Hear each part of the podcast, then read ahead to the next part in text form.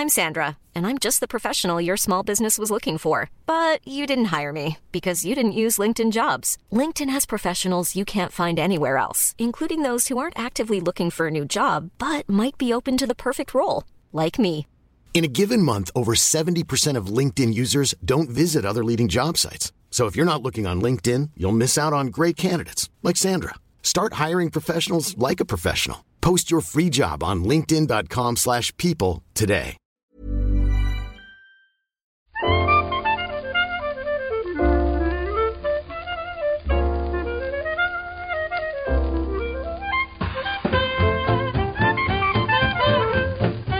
Muy buenas, amigas y amigos. Bienvenidas, bienvenidos una semana más al podcast Reload, programa sobre videojuegos que hacemos desde anightgames.com. Empiezo hoy saludando a Oscar y a Víctor, que se han venido aquí en el Discord. ¿Qué tal? Hola, hola. ¿Qué tal? ¿Qué tal? Hola Pep, ¿qué tal? ¿Cómo estás? Pues bien, más o menos bien. Antes hablábamos con Marta al grabar la recarga activa, como siempre, sobre lo, lo extraño que se nos hace la semana, porque venimos de, como todo el mundo, ¿eh? de Pascua, de Semana Santa, y, y nos cuesta recordar que hoy es miércoles. Estamos grabando el reload un poco antes de lo normal, con lo cual aviso, por si acaso, no hemos visto todavía el State of Play de Final Fantasy XVI. ¿Es solo, os lo pregunto, de Final Fantasy XVI? Sí, ¿no? Sí, Sí, sí, ¿no? creo que no, no hay fallo, ¿no? Mm, sí, sí. O sea, claramente no habrá cuatro indies y eh, el Escuadrón Suicida retrasándose antes de enseñar Final Fantasy XVI. Pero ¿no meteríais un poquitín, ya que estamos, de Final Fantasy VII Rebirth? Pues mejor no mezclar. Bueno, a mí no me, no me cuadraría mal, vaya, un of Play que, sea- que fuera más bien de, de Final Fantasy en general que del 16 en particular. Pero bueno, también creo que el 16 se merece y eh, un of Play para él solo y creo que, que lo va a poder llenar bastante bien, vaya. Sí, no sé. Yo tengo bastante ganas de ver lo que se enseña aquí, ¿eh? Sí, sí, yo también, yo también, pero es que tengo, por supuesto, la cabeza todavía en modo no E3 y estoy intentando pensar en los eventos digitales que veremos este verano y no sé si teniendo este State of Play ya, a Square le cabe un Square Enix Presents en, en junio, por ejemplo, ¿no? Supongo que sí, ¿eh? que todavía quedaba un poquitín para que salga el juego, 22 de junio. Pero perdón, estaba pasando lista y quería decir que Marta no está hoy porque está grabando otra cosa, ¿eh? estamos con multitasking a tope, no, no porque se encuentre mal ni nada de eso, con lo cual ya, ya volverá la semana que viene y claro, es que Marta no ha visto la película de Mario y quizás, Ojalá no la vea nunca. hostias, hostias. Yo ayer la animaba también a que la viera. Yo creo que no está mal. Hablaremos hoy de la película de Nintendo y de Illumination, porque la Semana Santa da para redacción a la vuelta. Ya sabéis que me gusta a mí mucho esto en verano y en eh, después de Navidades, digamos. Ahí no hay discusión. Pero claro, es que como, como vacaciones, las de Semana Santa son una mierda. Con lo cual, la redacción que pueda salir de ahí no, no es tampoco muy estimulante, ¿no? Bueno, este año es épica en realidad. ¿Habéis hecho algo guay? Querido ir a ver la peli de Mario, ¿qué más quieres que Por hagamos? ejemplo. Sí, sí, Bueno, vale. La sí. segunda, por fin, desde, desde la Semana Santa, en la que resucitó Jesucristo, digamos, la, la- la original, la OG Holy Week, eh, no había habido otra igual que esta. De Yo, verdad, yo sí que la- me... Lit- literalmente ha sido la segunda venida de Cristo. Eso sí. Yo sí que he aprovechado y me he puesto un poco al día en, en otras cosillas que tenía por ahí pendientes y tenía ganas. Me he visto Severance entera durante el puente y me he visto Mamma Mía. Cuidado, que la tenía por ahí también y digo, esta no, no la puedo dejar pasar, es mi momento. Pero el plato fuerte por, por la importancia que tenía, al menos en tanto a la actualidad, ¿no? Era, por supuesto, la película de Mario, claro. Ya. Yo, tema juegos, he acabado Resident Evil 4, que voy un poco tarde, pero bueno. ahí está. No he probado los mercenarios. No. Ahora mismo no tengo ganas de más. Ya, ya lo instalaré en otro momento. No, no voy a tener problema, en realidad, para volver a Resident Evil 4 más adelante. Y, he estado con el Horizon Forbidden West, que no llegué a terminarlo en su momento. Y ahora, pues, para poder probar, aunque sea la expansión, esas Burning Shores, eh, pues quiero terminar el juego porque es un requisito para seguir con la historia de, de Aloy. Y, y todavía no lo he terminado, pero creo que estoy en la última misión. Y, y eran ciertas las leyendas sobre hasta qué punto descarrila el, el guion o la trama del juego a medida que te vas acercando al final, ¿eh? Descarrila un poco, pero yo estoy, yo, yo- últimamente, fíjate lo que te voy a decir, estoy del lado de Horizon, Forbidden West. Sí, Quiero decir, me- es un juego que me gusta reivindicar. Bien, bien. A mí me, me- me pasó eso con el Zero Down, ¿eh? que me acabó entrando muy, muy tarde, varios años después del, del lanzamiento. De hecho, lo, lo acabé hace relativamente poco, preparándome para, para esta secuela. Pero, pero vaya, o sea, sí que todo lo que tiene que ver, por supuesto, con el apartado técnico, ni un pero. Es increíble, ¿eh? De- de- espectacular. después de algún que otro parche, ¿eh? pero, pero a tope. Y, y me sigue gustando mucho el combate y bastante la exploración. Me he vuelto a enfadar. No, no recordaba que fuera tan fallido lo de la escalada. Está medio libre, pero en realidad es muy poco libre. Pero, hostia, Hombre, es bastante libre. ¿Cómo más libre quieres que sea? ¿Sabes? Pues es, libre. es- es todo lo libre que permite un- una superficie que, que como el tiene sol cuando sus- amanece. Sí, sí, claro. Pero es que, pero es que las- las- los pedruscos no son como el sol como cuando amanece. bueno, Son pues unas superficies muy. mm, que tienen sus. sus. Estoy intentando buscar como la palabra. eh, una, una palabra muy concreta, pero no me, no me sale. Así que simplemente estoy ahora mismo perdiendo tiempo, ¿no? Intentando que se me. No, no me acuerdo. Tiene sus, pecu- sus peculiaridades, una, una roca, una superficie rocosa. Entonces, pues bueno, la libertad te la va. Yo creo, yo creo que por ahí va un poco la idea de libertad que usan en el juego, ¿no? De, que- de que la libertad te la va dando la, la superficie de la piedra. Eh, pero a mí me, me- me- no sé, no me, no me parece tan tan guiada, quiero decir. Y de, hecho, y de hecho creo que jugando otros juegos que hacen cosas similares, em, mm, he jugado al- algunos cuantos juegos de Sony que son anteriores al Horizon, al primer Horizon incluso. Eh, joder, este lo mezcla, mezcla con sorprendente naturalidad las partes totalmente libres. O sea, cuando te dicen, oye, mm, mira, este- la siguiente misión está aquí a 3.500 mm, metros, iba a decir kilómetros, ¿no? está aquí. Llegas y de pronto es un nivel, quiero decir, es un nivel cerrado, que efectivamente sí que tiene su. Igual Sí, su claro. recorrido de escalada más. eh, mejor definido, ¿no? O más cerrado, menos libre, si lo quieres decir así. ¿Y cómo mezcla estas dos, estos dos modos de juego, digamos? Para, para mí es el, el- el me- el mejor juego que, eh, en ese sentido. Lo- o lo hace de la forma que, a- que a mí más me gusta. Ya. No sé si, no sé si es el mejor, igual, igual no es el mejor, pero, pero me gusta mucho cómo lo hace. Y luego, quiero decir, la historia me parece una tontería. mm, Hay muchas cosas que, que tuve que hacer un esfuerzo mayor del que me habría gustado para que me interesaran, ¿no? Para, Eso, eso, eso. y- o- para, seguir adelante fingiendo un poco por mi propio bien, por el propio bien de mi partida, que me estaba interesando lo que me estaban contando y, tal y cual. Pero tampoco es una cosa que me. Bueno, que me, que me arruine la experiencia o que me. o que me haya empañado el recuerdo, lo que sea, al revés. Cuanto más pienso en, el juego, más me. más me gusta. Y más. Y, y, más pena me da la mala suerte de salir con Elden Ring, ¿no? Que es, hostia. Claro, O sea- el Elden Ring es infinitamente mejor que, que Horizon Forbidden West. Pero. Pero este tampoco es que digas, hostia, es que es una, es una basura, ¿no? No merece la, no merece la pena ni, ni dedicarle un, un segundo. No, no, no, es un, es un juego muy bueno, de hecho. Sí, sí, en, en- en general sí, ¿eh? Pero porque creo que pesa más lo del combate y lo de sentirse parte de ese mundo con, con los Dinobots, ¿eh? Pero uf, tengo ganas de ver efectivamente cómo reposa el juego en el recuerdo, que, se queda y que se borra, pero me he llevado algunas sorpresas.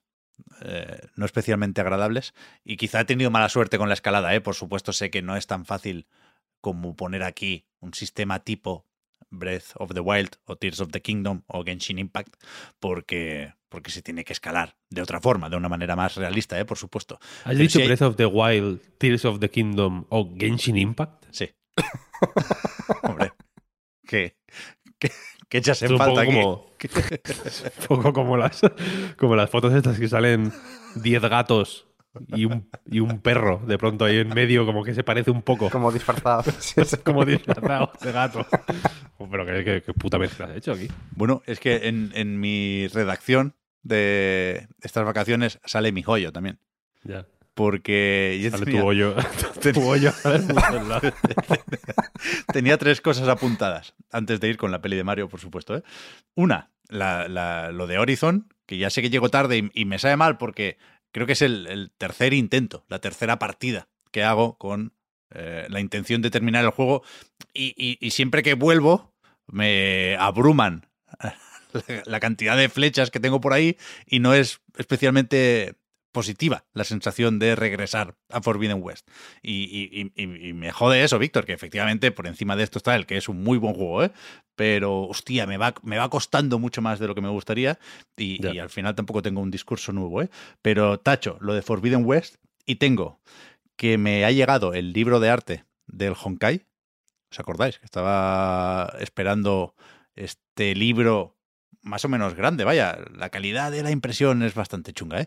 Pero que es un libro que se conseguía dentro del juego. Había que hacer un evento in-game, conseguías no sé qué elemento o ítem y decías, mira, lo gasto en eh, este libro, que me lo vais a mandar y no hay que pagar ni gastos de envío. Yo tengo aquí la dirección y, y ya llegará. La contrapartida es que no había forma de seguir el paquete, era sorpresa total. Y, y sí, sí, acabó llegando con una caja de ya. cartón, bien embalado y, y me gusta tener el- eh, un recuerdo físico de algo que está en el otro extremo en cuanto a formatos, ¿no? Que es un free to play para móviles. Y, y, pues eso, a falta de caja y disco, me gusta tener este recuerdo del Honkai para cuando los servidores cierren y, y me enfade porque he dedicado muchísimo tiempo a algo que no, que no puedo recuperar, pero el libro ahí queda. Así que bien aquí Hoyoverse. Y un detalle que, que no te cobren los gastos de envío, ¿eh? Con, con toda la movida, ni que sea. Sí, sí. Esto, por ejemplo, con los puntos de oro, estos de... Bueno, de oro, ¿no? Los de platino, ¿no? De Nintendo, que los puedes canjear por recompensas. Yo me lo he pensado alguna vez, pero he dicho, si al final me va a costar más el, el envío que el producto en sí mismo, ¿no? Claro, Yo personalmente haría, cobraría 15 céntimos más de lo que me cuesta, eh, ¿sabes? Si los gastos de envío, si, a mí enviarlo me cuesta 3 euros, cobraría 3,15. Es un micro, una manera de, micro sangrar a tus usuarios que, creo que está guay. Creo que es bonita, incluso. No, no, pero no, le- no les viene de aquí. Eh, y la otra cosa que tenía apuntada es que hace, en su momento, hace unos días ya, os lo dije por el line, pero no sé si llegasteis a creerme o no. Es totalmente cierto. Me compré el mando inalámbrico de Xbox, edición especial remix, se llama. El Ah, que, hostia, es verdad. el que está hecho con cosas recicladas. Muy chulo, ¿eh? Porque es que a mí me gusta mucho el color El verde. mando de la basura. Sí, El mando de la basura bastante guapo. Sí, sí. Y me pareció muy guay, más por la parte frontal que por la trasera, porque yo pensaba que era medio de madera, la textura que tienen en los lados, en, en las agarraderas, y, y- y no, es como una trama un poco más rara. Pero tengo mucha curiosidad por, por probar cómo es el plástico. ¿Sabes? Es un mando que quería tocar. Y acababa antes comprándolo que, que pidiéndolo a, a Xbox. ¿Es Y- de estos que tienen, que tienen agarre detrás? ¿O, o eso no sería eh, suficientemente eco-friendly para ese, para ese mando? ¿Qué quieres decir? El típico agarre de goma, por ejemplo, en la Xbox del, del Halo, que te venía directamente con los agarres de goma detrás, para que sea más cómodo de coger y que no se resbale. A mí, por ejemplo, que me sudan mucho las manos, eh, si no tengo eso, se me, me sale volando prácticamente. Claro, es que no sé exactamente cómo es la, la textura. O sea, en principio es como el mando normal. Ah, bueno, no, no, entonces no, Xbox pero- Serie X, Serie S. No, no es ni élite ni tiene mucho especial. Pero el plástico, por cojones, es distinto. Y lo quiero probar. Y nada, esto me llega la semana que viene, ¿no? El día 18 sale. Creo que sí. Pues ya nos contarás, ya nos contarás. eh, Eh, me hizo gracia. No, no, no suelo picar con esto de las ediciones especiales ni los mandos de colores, pero este me, me, me llamó, la verdad. Vi la foto y dije, coño, qué guay. Así que ya tengo un mando para la consola y otro para, para el PC. No tendré que hacer el truquito este de dejar pulsado el botón de sincronizar, que por lo demás Uh, va bastante bueno. bien, ¿eh? Ese truco es, Ya ves, ya ese ves, truco eh. es la hostia. Sí, sí. Vale, una cosa más y empezamos, ¿eh? Pero esto es importante. El podcast Reload de esta semana está patrocinado por la serie Redmi Note 12. Sigue aquí Xiaomi apostando por una relación calidad-precio increíble. Y el otro día, cuidado, leía que estos nuevos móviles son solo para valientes. No sé si pretenden picarnos aquí a los jugadores más competitivos, pero desde luego te puedes echar unas buenas partidas con las pantallas AMOLED de 120 Hz. Me gustaría a mí ver un Honkai, por ejemplo, con esta tasa de refresco. Interesante también su carga rápida de 33 vatios que sube hasta 120 vatios en los Pro Plus. El mismo modelo, el más tocho, es el que lleva una cámara de 200 megapíxeles, ¿eh? Poca broma, con, con estas fotos y estos vídeos. Si os interesa, tenéis todos los detalles sobre estos nuevos Redmi Note 12 en un enlace que dejamos en, la descripción, donde sea que estéis escuchando el podcast, o podéis entrar directamente en xiaomi.com. Creo que lo he dicho bastante bien. Hemos recibido unas pequeñas clases también de pronunciación, lo cual se agradece porque llevaba un buen tiempo diciendo mal el nombre de mi patinete. Muchas gracias a Xiaomi y a sus Redmi Note 12. Y dicho esto, ¿empezamos ya a hacer las palomitas o qué? Mira, vamos a hacer una cosa. Vamos a empezar el podcast, si os parece. Yes. Mm, Voy a empezar, voy a hacer un resumen de lo que se viene. ¿Cuál es el truco aquí? Que no hemos, como, como el podcast Reload es, una- es un organismo vivo, prácticamente es como la levadura, ¿sabes? Que, que, que tiene su... Nosotros podemos intentar domar un poco el podcast, pero el podcast va por donde quiere, al final. Lo que sí puedo hacer es anticipar un poco lo que va a venir y luego, bueno, al final podemos hacer un repaso, ¿no? En plan, hostia. Pues sí que al final sí que hablamos de esto, al final sí que, ¿no? Como al final de los episodios de la casa de Mickey Mouse, ¿no? Como hablando de, de todo lo que hemos hecho repasando, durante el día. repasando efectivamente un poco lo que hemos aprendido por el camino. Eh, hoy anticipo, preveo que vamos a hablar de la película de Super Mario Bros. Correcto. Uno de los temas de, uno de los grandes temas de nuestro, de, de nuestro tiempo, prácticamente, de nuestro siglo.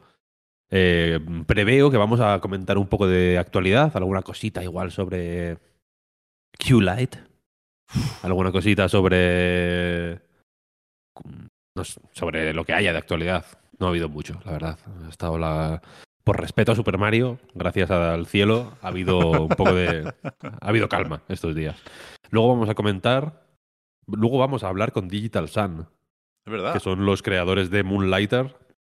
Es un estudio de, de Valencia. Espero que sean de Valencia, porque no lo he mirado, lo he dicho así un poco al tuntún. Eh, y, ahora, y ahora van a sacar Mage Seeker, que es su segundo juego, y que es una de estas aventuras de League of Legends. Nada, nada más y nada menos. Lo saca Riot. Riot Forge. Riot Forge. Y eh, luego vamos a comentar algunos juegos que hemos estado jugando. Entre ellos, el Minecraft Legends, el Minecraft Legends. Imagínate. ¿eh? No, no. Imagínate. Eh, no, el Minecraft, el Minecraft Legends. Eh, y también el, el que para mí es uno de los mejores juegos de, del año, seguramente. Seguramente sea uno de los mejores del año, si me preguntas a mí. Eh, y que desde luego es uno de los grandes lanzamientos de este mes y una de las grandes sorpresas de lo que llevamos de 2023, que es Rusted Moss, que lo hemos estado jugando tú y yo, Oscar Sí. y, y que me gustaría re- eh, eh, eh, es- esparcirlo por el mundo desde aquí. El, el- el limitado alcance que, te- que tiene el podcast Reload, me gustaría aprovecharlo para mm, dar a conocer este juego, que es cojonudo y que, y que luego hablaremos de él un poquito, si os parece. A tope. Yo creo que la gente que nos esté escuchando estará ansiosa ya por saber qué nos ha parecido la película de Mario. Es, es algo que no te puedes saltar, ¿no? La, la opinión sobre la película en, en formato podcast o en formato tweet o, o como sea, pero se, se demanda esa opinión después de haber visto la película. Y no sé cuántas vueltas le habéis dado, pero yo la verdad es que pocas, porque quizá lo primero que me sale decir es que me parece menos comentable o menos opinable de lo que a todos nos gustaría, para bien o para mal, ¿eh? A mí no me ha parecido un desastre de película en absoluto. Me lo pasé muy bien en el cine con, con mi mujer y con mi hijo, con mi hijo mayor. Pero no sé por dónde empezar. ¿Tenéis algún, algún titular en vuestras críticas? Me gusta la puntualización de mi hijo mayor. El pequeño no le llevo a ver películas de terror todavía. No, no, no, quería, no quería olvidarme del peque, pobre, por si escucha esto dentro de dos años. Claro, imagínate, y, y- y yo? ¿Y yo? Claro, mi hijo, ¿no? Dices, Solo mi hijo y no tengo más, ¿no? Haciendo cálculos, ¿no? 2023, yo nací en el 22. Que... ¿Qué, puede ser? ¿Qué, qué pasó? ¿Qué pasó? ¿Dónde estaba? Que, a ver, eh, yo estuve ayer en La Clave, el podcast de Albert García y Borja Pavón, hablando de la película de Super Mario. Hostia. Eh, pero me he guardado mm, celosamente mis opiniones sobre esta película. Porque, no sé si. Porque has dicho lo de que es difícil. eh, no, sé, no sé cómo lo has dicho, saltarse la opinión o algo así, como que. eh, ¿Mm?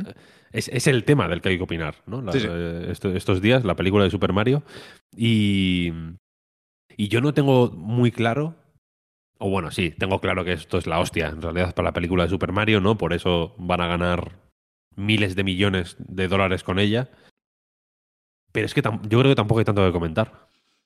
Es una película sobre la que ah, quizá haríamos bien diciendo menos que diciendo más. Y sin embargo, eh, hay un- una necesidad animal de de, de, iba- bueno, sí, de, de mear, de mearnos, ¿no? De marcarlo, de marcar internet con nuestras opiniones sobre la película de Super Mario. Porque eh, una, una cosa que a mí me resulta. eh, yo tengo una sensación más o menos como la tuya, Pep. Y llevo desde el día que la vi rumiando esa sensación. Y ayer hablando con Borja Pavón, precisamente, me dijo, dijo una cosa que me. que dije, hostia. Guay, esta, esta es una de las claves que yo no había terminado de dar con ella. Que es que dijo que le- a él le gustó, pero no le fascinó. Ya. Y es, y es cierto que esta película mm, tiene esta cualidad, eh, pues, un poco blanda de que es gustosa. Es una peli que está, que eh, es una forma muy vulgar de hablar de cine, vaya, pero está bien hecha, quiero decir. Es una película que en lo técnico es mm, muy guay. Mm, el- la, la música es guay, Mario es guay, todo está bien. Quiero decir, no hay nada que. Hay alguna cosa que está mal, la puta estrella, por ejemplo. Pero el, en general es una peli que, que fluye bien, es guay. Pero a mí me habría gustado más que, que fuera un poco más arriesgada, no en... Hay que saber aquí frenar a tiempo, ¿no? Y no cometer errores como decir que la película de 1993 es mejor. que es lo que- No sé si leíste el artículo de Polygon. Polygon, sí, sí. Tramposo a más no poder, ¿eh? Por- porque es mentira y porque no es el momento de decir ahora. ¿Dónde habéis estado todos estos años, no? Cuando, cuando lo hizo Gamera. Y, y- y se han publicado artículos así en realidad, ¿no? Eh, digamos, en- intentando sacarle, eh, no sé cómo decirlo, eh, valores o virtudes a esa película. Y me parece guay. Y entiendo por dónde van, pero, el- pero en esperar algo así en esta, por ejemplo, creo que era.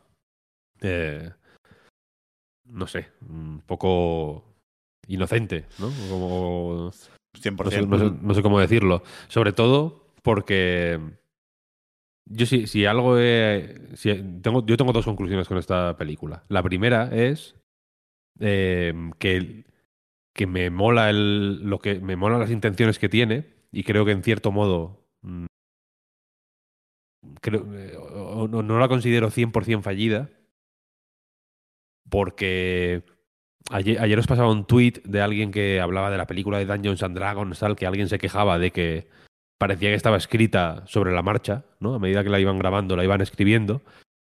Y alguien decía que, eh, que tenía sentido que fuera así porque una partida de Dungeons and Dragons es así, en Mm. realidad. ¿no? Que se va generando a medida que se va jugando.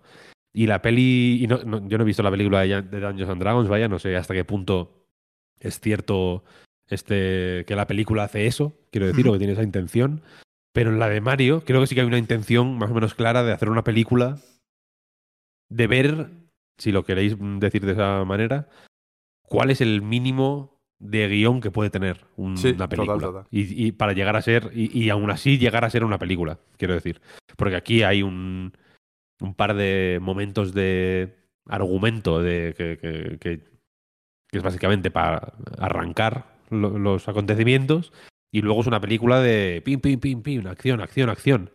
Eh, y, pero me gustaría más, o, o, mm, volviendo a lo que decía Borja, me habría fascinado y no solo me habría gustado, de una forma así un poco blanda y un poco desaborida, si este ejercicio de estilo, digamos, hubiera ido un, un poquito más allá y si fuera un poco más explícito y si fuera más arriesgado, ¿no? Si fuera más videojuego en ese sentido. Me, me mola la idea de mm, difuminar las fronteras entre una cosa y la otra, pero me habría gustado que lo que hacen esto de que la película empieza con una pantalla prácticamente de Super Mario, Sí. luego pasa al nivel 1-2 cuando bajan al subterráneo, como, Sí. como ocurre en, el- en los juegos y demás. Las notitas de la música de fondo.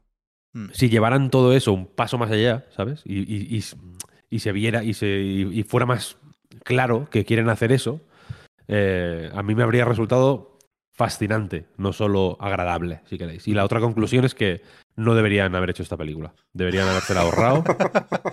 ¿Qué va? Porque todo lo que hace esta película lo hace mejor cualquier juego de Super Mario. Desde Super Mario Bros., entre paréntesis, 1986, hasta Super Mario Odyssey, entre paréntesis, 2017.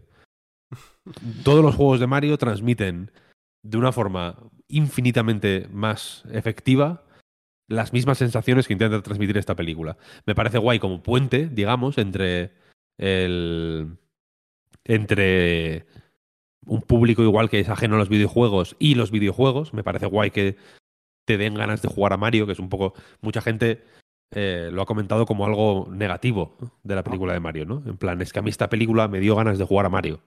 Te tiene que dar ganas de jugar a Mario, Mm. sí. Que, si, te, si te da ganas de verte los siete samuráis, mm, algo raro ha pasado por el camino. ¿Sabes lo que quiero decir? Está, está eh, hiper diseñada para que en cuanto termina la película pienses en el anuncio que te han puesto antes de todos los juegos de Mario y digas, hostia, pues eh, voy a ver, voy a ver qué tal el Mario Kart, ¿no? Según la parte que te gustó más de la película, dices, hostia, el Mario Kart, recuerdo que estaba guapo, ¿no? Eh, Mola, o el Mario Odyssey, o, o lo que toque en el momento. Pero tampoco creo que sea particularmente necesaria en ese sentido, porque Mario es, mm, es videojuegos. ¿Sabes lo que quiero decir? No sé si no tiene sentido gramaticalmente esa frase, pero es que lo- es, el, es el Pong. De, de- de- es el Pac-Man. ¿Sabes lo que quiero decir? Eh, eh, los juegos de Mario son. Todo el mundo los conoce, aunque no hayan jugado nunca un videojuego. Quiero decir, la gente sabe cómo se juega los juegos de Mario. Coges la- el mando, saltas, tal, tal, tal. Eh, mm, te, te lo. Sabes para lo que sirve la seta, aunque no hayas jugado un juego de Mario nunca, seguramente. Es eh, eh, tiene ese, nivel de, de popularidad, quiero decir. No es ni siquiera Sonic, que yo puedo entender. Yo puedo entender que. eh, pues que sea interesante hacer una película de Sonic que te acerque más al personaje de Sonic. Porque Sonic tiene, es muy popular, tiene muchos fans, etcétera, etcétera. Pero hay un. Hay, una, hay un trecho entre lo que es Sonic y lo que es Mario, quiero decir, ¿no? Mario es una movida, nivel que sale en los Juegos Olímpicos, el puto primer ministro disfrazado de Mario y todo el mundo sabe a lo que se refiere. No es como si sale de pronto disfrazado, yo que sé, de Boomerang Man. que, que- habría que. La, la gente se preguntaría cosas. Pues preguntaría para empezar quién es ese. ¿Sabes quién es ese personaje del que estás disfrazado? Si sales de Mario o de Pikachu, si quieres mm, decir otro personaje así, o de Pac-Man o lo que sea, pues igual dices, hostia, el Pokémon, o hostia, el Comecocos. Igual no sabes el nombre, pero sabes lo que es, ¿no? Y Mario. eh, Mario es más que eso todavía, ¿no? Sabes quién es Mario, sabes, cómo, sabes lo que hace Mario, ¿no? Sabes cuál es la principal acción de Mario, es saltar. Mm, La energía que desprende Mario la conoces, todo eso lo conoces, ¿no? Entonces esta película, eh, pues podía ser o, un- o una catástrofe, como la del 93, por muy... A mí la del 93 me encanta, ¿eh? es una película que me parece eh, descacharrante, me encanta que Bob Hoskins la repudie por completo, me encanta que, fuera traumática para él, son cosas que me parecen guays, quiero decir, tiene una historia muy muy guay detrás, los directores, director y directora, eh, y los jaleos que tuvieron y su background, que vienen de hacer cosas muy locas, venían de hacer cosas muy locas esa gente. Me parece todo muy guay, pero es una película catastrófica, en realidad, ¿no? Y esta no podía permitirse ser catastrófica, no iba a serlo, porque ya no existen esas películas, en realidad. Ya no hay películas catastróficas basadas en, en videojuegos, ni las va a haber nunca. Entonces solo podía ser esto. Y ya digo, mm, si, si, si para disfrutar de los placeres de Super Mario necesitas que te hagan esta película, pues peor para ti. Eh, mal, ¿sabes? Cómprate un juego, que son todos igual de buenos que la peli. Son, o sea, quiero decir, los juegos de Mario son eh, eh, eh, igual de buenos como puerta de entrada a Mario que la película. Y esa es No. mi, O mejores. O mejores, hombre. Claro. como mínimo igual de buenos, quiero decir. No, no son juegos difíciles, no son juegos tal. Luego, la pasión que despierta en según qué tipos de públicos la película de Mario me parece increíble, porque yo fui el jueves pasado, jueves santo, y la película se había estrenado el miércoles, ¿no? ¿Mm? Pues eh, había un niño a mi lado que se sabía todos los diálogos. O sea, pero los, decía a la vez que la- todos, toda la película, ¿eh? Desde el principio hasta el final. Se sabía los, los diálogos de la parte final de la película, de, pero de memoria. Como la gente que se sabe Jurassic Park, porque la ha visto 20 años. Pero este niño, eh, un día tuvo, ¿eh? 24 horas o menos. Pues yo fui a verla a las 5 de la tarde, que era la primera sesión que. La segunda sesión que había en ese cine. El día anterior, imagino que habría sido parecido, ¿eh? Así que igual había tenido menos de 24 horas ese niño y se sabía todos los diálogos. Increíble. Es verdad que no es la película con más diálogos del mundo, justamente esta. Bueno. pero bueno, el mérito, Mm. evidentemente, en 24 horas. Claro, como, claro, como si hay solo una frase, tío. Yo, yo no me habría acordado, quiero decir. Y el cabrón era como, pa, pa, pa. Igual tenía, yo qué sé, 8 o 10 años. Eso, pues evidentemente, como fan de Mario, me, me mola, ¿sabes? Me enternece, me, a mi hijo le encantó. Luego estuvimos en un parque que hay fuera del cine y todos los niños estaban jugando a Mario. claro. O sea, como jugando a, a- yo, yo soy Peach y yo soy Luigi, yo no sé qué, no sé cuál. Eh, vi la imagen más guapa que yo he visto en mi vida, que era un niño jugando a Mario, diciendo yo soy Mario. Y llevaba una camiseta de Sonic. me pareció espectacular. Eh, entonces eso me parece guay y, y- y tiene...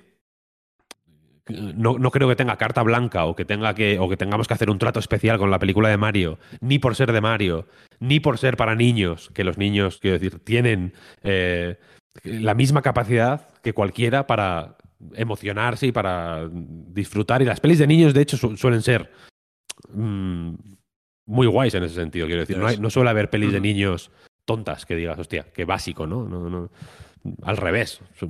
Si acaso, igual por ser de niños, algunas tienen cosas que dices, hostia, esto, esto es legal, ¿no? Que en una peli de niños eh, salga esto. ¿Y qué iba a decir? Eso, que no, tiene, que no deberíamos darle un trato especial, yo creo, a esta película por ninguno de esos motivos. Eh, pero en el fondo también tiene este rollo un poco de. Bueno, pues la, la puta peli de Mario, ¿no? Al final. No te vas a enfadar porque sea.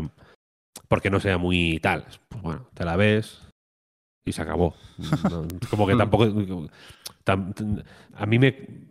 La veo un poco. Veo ese punto de oportunidad perdida, ya digo, con formal un poco, ¿no? De haber, de no haber llevado un poco más al extremo la este juego de los, de los niveles y de tal y cual, ¿no?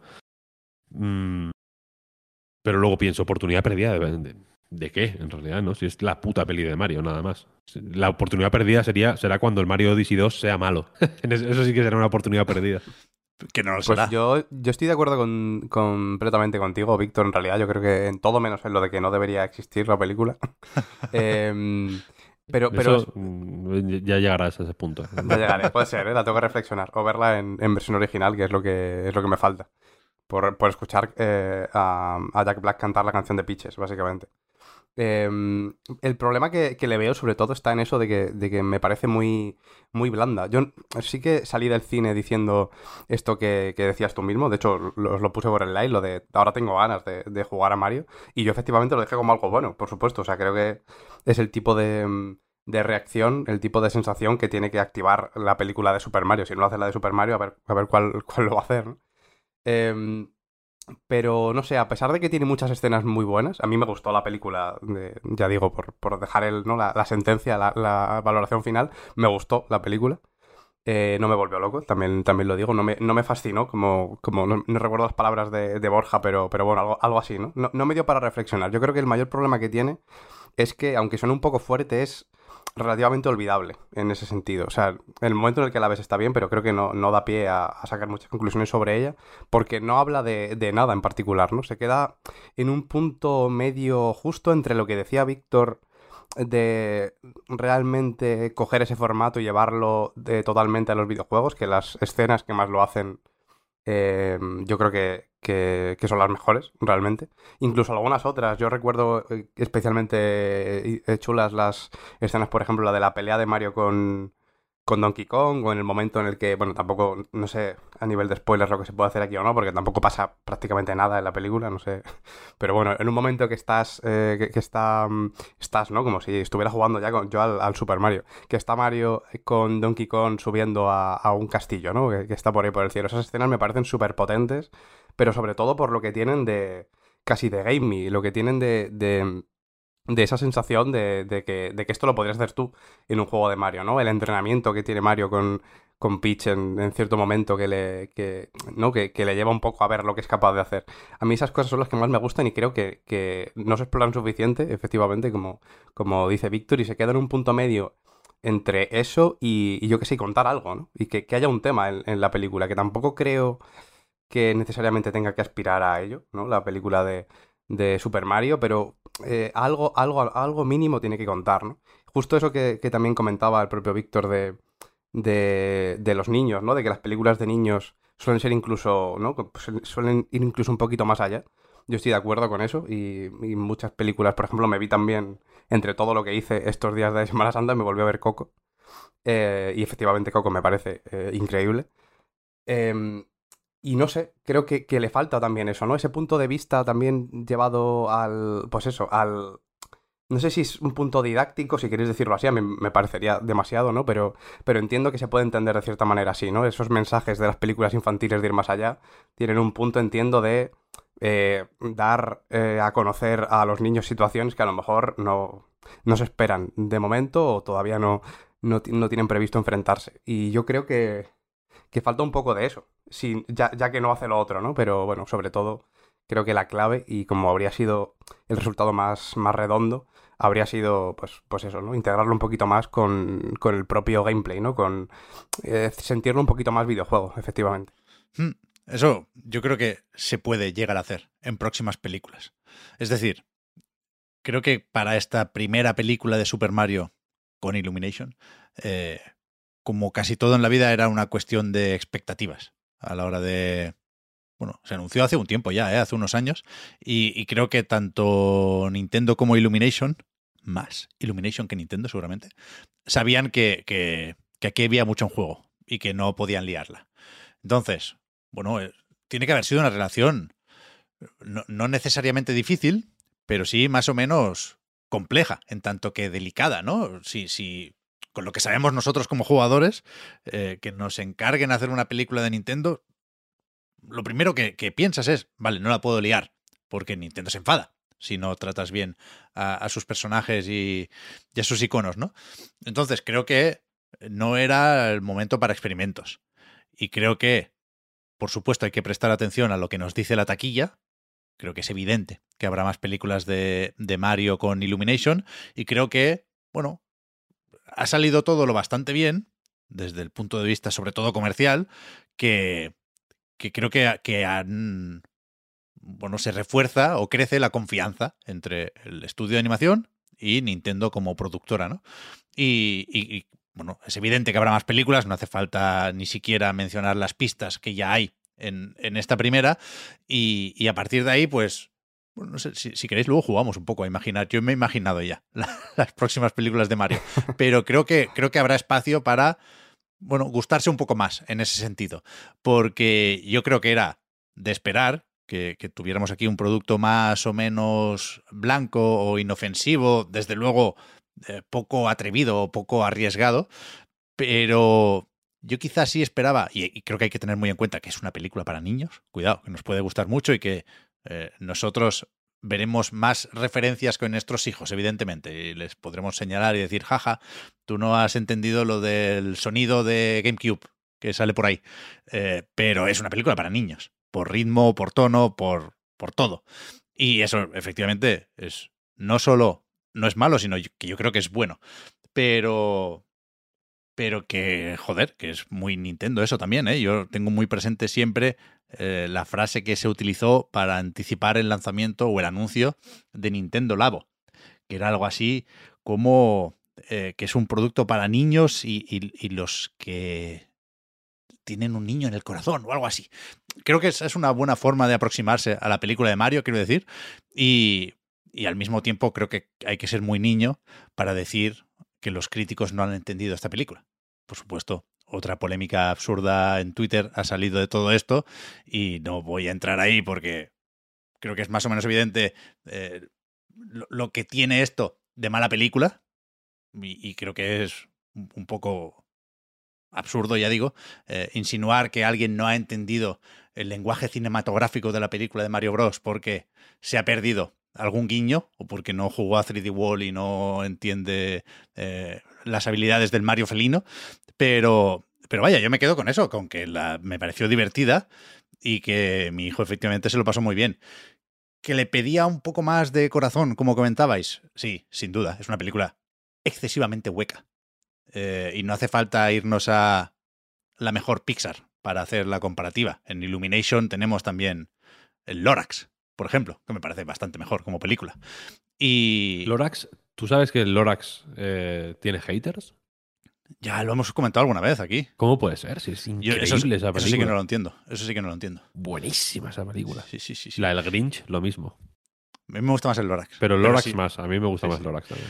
Pero que, que, evidentemente buscan cosas distintas, ¿eh? Como producto. Y, y, y si acaso a mí lo que me sorprendió de la película de Mario, que nunca dudé de que, fuera un, éxito brutal. ¿eh? Yo creo que hablamos en algún podcast Reload de que estaba al alcance esa facturación, esa taquilla de mil millones de dólares, ¿no? Parece que eh, va a llegar ahí después de un estreno de 377 millones, creo, en todo el mundo. La película de animación con mejor taquilla en su estreno. Es bestia esto, ¿eh? Cuidado. O sea, parece claro que a nadie le amarga un dulce, aunque tampoco me gusta leer por ahí que Nintendo necesitaba esto, de alguna forma. Quiero decir, Mario Odyssey vendió 25 millones, ¿eh? o lleva 25 millones vendidos. Eh, Mario Kart 52 multiplica por 60 y lo mismo han facturado más con eso, ¿eh? Pero... A mí me parece loco, eh, perdón por el inciso, Pep, el, dato de los espectadores en España que son 1,2 millones. O sea, me parece solo en España una barbaridad. Es, bestial, es bestial, pero que, que... ¿Por qué cabía dudar de esto? ¿No? ¿Quién no tenía claro que Mario es un fenómeno. un fenómeno. crack, Esto, eh, eh, esto, fíjate, para mí es lo peor de la película, que es que sabes lo que va a pasar eh, desde el primer momento. Sabes que va a ser un éxito, sabes que te va a gustar, incluso sabes que al final Mario va a derrotar a Bowser. Lo siento por el spoiler, pero es efectivamente lo que ocurre al final. Es, sabes que ocurre eso, ¿no? La gente se enfadaría si no Y tú imagínate que la película termina con que Bowser derrota a Super Mario y efectivamente esclaviza a Peach y el reino champiñón acaba en la mierda, fin. ¿No? En plan, wow. Horrible, ¿no? A nadie le gustaría eso. Y Toad muere. sí que habría ganas de la secuela. Pero esa es la cuestión, que sabes lo que va a pasar. Y yo creo que, lo... hay dos lobos en el interior de la mayoría de nosotros. Un lobo es el que, pues, asfixiado por las... Eh, inclemencias del día a día, cuando va al cine solo quiere un ratito de paz y de calma y disfrutar viendo una película agradable y, tan agradecida como esta, y si acaso ver, yo qué sé, en el fondo de de, cualquiera de, las, de los planos que tiene la película, que están plagados de una manera casi abrumadora de guiños a, juegos de, de todas las épocas de Nintendo, pues dices, ah, hostia, entiendo esa referencia, ¿no? Como DiCaprio en la. como la historia de DiCaprio en Once Upon a Time in Hollywood, ¿no? En plan, wow. Sí, sí, sí, efectivamente. Kid Icarus. Ese es Kid Icarus. Me gusta, ¿no? Me gusta esa la Kid Icarus, de hecho. ¿Ves? A mí me, dio, me hizo mucha ilusión de pronto. Eh, y luego hay otro lobo que es el que piensa, coño, es que ya sé de qué va esta película. ¿Sabes? Me- el cine, como cualquier manifestación expresiva barra artística, pues a ver, si sabes lo que va a pasar al final, pues te da rabia. ¿Sabes lo que quieres decir? Es como. Es, es una película que viene con el spoiler hecho ya. Sí, pero Mm, Tienes el spoiler en la cabeza. ¿no? Eh, es que a- al, re- o sea, al revés. Ni siquiera te quiere sorprender con que Donkey Kong coge la puta flor de fuego. Te lo han puesto en el tráiler para que ni siquiera te sorprenda eso. Para que, pa' que no vayas esperando sorpresas, ni esperando que la película te diga nada nuevo o te mueva, sino esperando el momento del tráiler.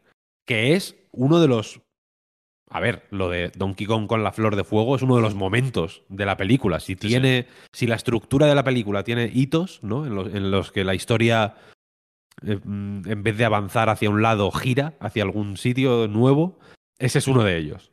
Desde luego, ¿no? Y te lo pusieron en el tráiler, con sus dos huevos, ¿eh? Porque y, a- a- a- eh, con esa actitud vas a la película, ¿no? Entonces yo entiendo que un crítico de cine que, joder, ve muchas pelis al año y mm, al final cuando ves muchas pelis, yo no veo muchas pelis al año, por ejemplo, a mí me la suda como sean las pelis, sinceramente. Esta, esta está bien, yo que sé, veo veo X, si, si veo 20 películas al año, 18 son de dibujos, son bastante son bastante peores que esta, de hecho, y entonces, pues mira, eh, pues, eh, en ese sentido, desde este punto de vista mm, que, es, que es muy particular y, y, que, y, que, y que solo me afecta a mí, quiero decir, es una cosa íntima y que, que no, no voy a pretender que nadie valore una película en base a esto, pero, pero entiendo que es una situación que con sus ¿no? con, sus, con, sus diferencias en cada caso específico, pues es más o menos. Supongo que mucha gente ve pocas películas al año, en realidad. Eh, o más o menos pocas. Pues entonces, vale, esto está bien, pero un crítico de cine yo entiendo que tiene que esperar más de las películas, ¿no? Y que tiene que. Y que si, y que si va a una película sabiendo ya lo que va a pasar al final, ¿no? Y, que, y si la película, en vez de desafiarle de ninguna manera, hace justo lo contrario, le- hace todos los esfuerzos posibles para no sorprender de ninguna forma, pues entiendo que, hostia, que pienses que esto es una mierda, ¿sabes? O sea, no he perdido, he perdido el tiempo viendo esto. Es una... eh, eh, eh, hay, hay una... Es que esta película, ya, ya sé que es un poco como hacer la de Martin Scorsese, ¿no? De decir que las películas de Marvel mm, ni no- no son ni películas que las películas de Marvel, por cierto, hacen, ha- hacen grandes esfuerzos para tener por lo menos esa apariencia de película o esa. eh, o crear esa ilusión de sorpresa, ¿no? De, de- de decir, hostia, vaya giro ha habido aquí al final, vaya final más sorprendente. Los finales de Marvel suelen ser sorprendentes, de hecho. Eh, no, no quieren que sepas. Hacen todo lo posible para que no sepas lo que va a pasar al final. Eh, pero esta película de Mario eh, es, es- es como un pasatiempo simplemente, ¿sabes? Es, es, bueno, un mo- un- una forma agradable de pasar una hora y media, Sí, simplemente. A mí no. O sea, yo no le pedía ¿eh? que me sorprendiera la película. Mi decepción, que es muy relativa, no va por ahí. Yo, si acaso, eh, esperaba que, que el guion encontrara alguna forma de ser a ratos brillante. Quiero decir, eh, a mí, habiéndome gustado la película, insisto, me, me hizo poca gracia. Me pareció que los chistes eran más bien malos y que no, que, no conseguía hacer reír en general, ni, ni a mí ni a los niños, ¿eh? que se lo estaban pasando muy bien, pero no se estaban descojonando en ningún momento. Y, y creo que ahí se podría haber hecho algo más y tampoco me parecen eh, brillantes las referencias. Que, que cuidado, ¿eh? creo que están bien tiradas y creo que es evidente cómo y por qué nos pueden tocar la fibra y a alguien le van a afectar un poco más, pues eso, las notas de Koji Kondo eh, y a otro, a mí, por ejemplo, mm, pues bueno, sabiendo que eh, Nintendo y Mario son muy importantes para muchos de los que jugamos a videojuegos, pues yo casi lloro al ver a Iwata en los créditos, la verdad. Y ya me dirás tú, ¿eh? Lo poco que tiene que ver eso con la película. Pero quiero decir que las apuestas son altas cuando hablamos de Mario. Y, y, y me sorprendió que, que no fuera, pues eso, un poco más excepcional, con algunas partes y algunos detalles del guion, como sí lo es, en mi opinión, con la parte visual. O sea, recordad los ríos de tinta que corrieron cuando vimos a Mario, ¿eh? Por primera vez. Mm, Desde sí, sí. el culo y la bolsa que le hacían los tejanos hasta la cara, que parece hecho con Unreal, tal y cual. Y, y en el cine, no sé si porque habíamos visto ya unos cuantos direct y unos cuantos trailers o vídeos promocionales ya estábamos muy acostumbrados, ¿eh? Pero en esa tubería que lleva al reino champiñón, entras tú también, ¿eh? A mí, a mí me pareció muy, muy bien hecha en ese sentido. No solo desde el punto de vista técnico, que por supuesto es, pues, la iluminación en todas estas películas es, muy espectacular, sino el, el- lo, lo palpable que tiene ese reino champiñón, las texturas, por ejemplo, que es lo que, ¿no? Hasta donde no llega el nivel de detalle todavía en los videojuegos, a mí me parecen hiper bien hechas. Y, y- y pensé que sería más o menos inmune a esta recreación del universo de Mario y me, me gustó. Disfruté mucho de los gráficos, si queréis decirlo así. Sí, yo, yo creo que justamente lo que menos me gustó eh, es que se aprovechaba a lo mejor poco eso, ¿no? O sea, creo que, que lo que tiene mm, eh, Super Mario y Nintendo, ¿no? En general, a nivel de wor- world building, incluso de todo lo que, lo que hay montado a, raíz de, de Super Mario, a nivel de música, a nivel de escenarios, a nivel de, de sensaciones, incluso, hay un poquito de eso, pero creo que, que son momentos mm, relativamente concretos, más allá de referencias concretas, de que te pongan una tienda del Punch Out de fondo, ¿no? Eh, y el resto de cosas son relativamente sustituibles, ¿no? O sea, quiero decir, podrían poner el resto de cosas en otra película y que funcionara Mm. eh, de la misma manera. Yo creo que, que justamente Super Mario, con la identidad que, que tiene y la, y la entidad que tiene, eh, tendría que haberse, mm, no sé, tendría que haberse hecho venir un poquito más a su favor y, y en cuanto a su propia personalidad. A mí lo que se comentaba de la música, eh, yo estoy, la verdad, de acuerdo con ello. A mí me gusta escuchar Take On Me o me gusta escuchar, yo que sé, cualquier otra canción de estas que, que salieron, ¿no? Me gusta, me, ref- me refiero en, en mi casa, ¿eh? Voy, voy avisando. Eh, o- of, of Thunderstruck, ¿no? De, de ACDC. Un montón de, de- de canciones que son completamente sustituibles, ¿no? A mí son justamente en, la- en una película de Super Mario, con toda la música que tiene, con todo lo que tiene que ofrecer, que vean la necesidad de tirar de este tipo de música, eh, me, me, me, me revienta. Ese, ese tipo de cosas me revientan. Creo que en general se, se hacen venir poco sus, sus propios méritos, ¿no? Se, creo que, que incorporarlos, incorporar un poco todo lo que, todo el contexto de Super Mario a lo largo de toda su historia, era relativamente sencillo. No quiero tampoco pecar aquí de, ¿no? Yo entiendo que hacer una película es muy complicado eh, y todo lo que queráis, pero desde luego elegir poner una canción original de Super Mario en vez de Take On Me, por mucho que me guste Take On Me, no sé, me parece como la, la decisión más, más básica y más consecuente que se puede tomar, ¿no? En una película así. Pero las canciones son de los años en los que han ido saliendo los juegos. Pero son, o sea, es una elección muy mala, la de todas y cada una de las, de las canciones, vaya. Yo estoy de acuerdo Sí. con esto, Víctor. O sea, Oscar, perdón. Que a mí me gusta mucho Mr. Blue Sky, por ejemplo. Y Sí. en Olvídate de mí, en Eternal Sunshine of the Spotless Mind, es increíble cómo encaja. O sea, yo siempre asocio esa canción a esa película. Pero, pero aquí es una selección completamente aleatoria.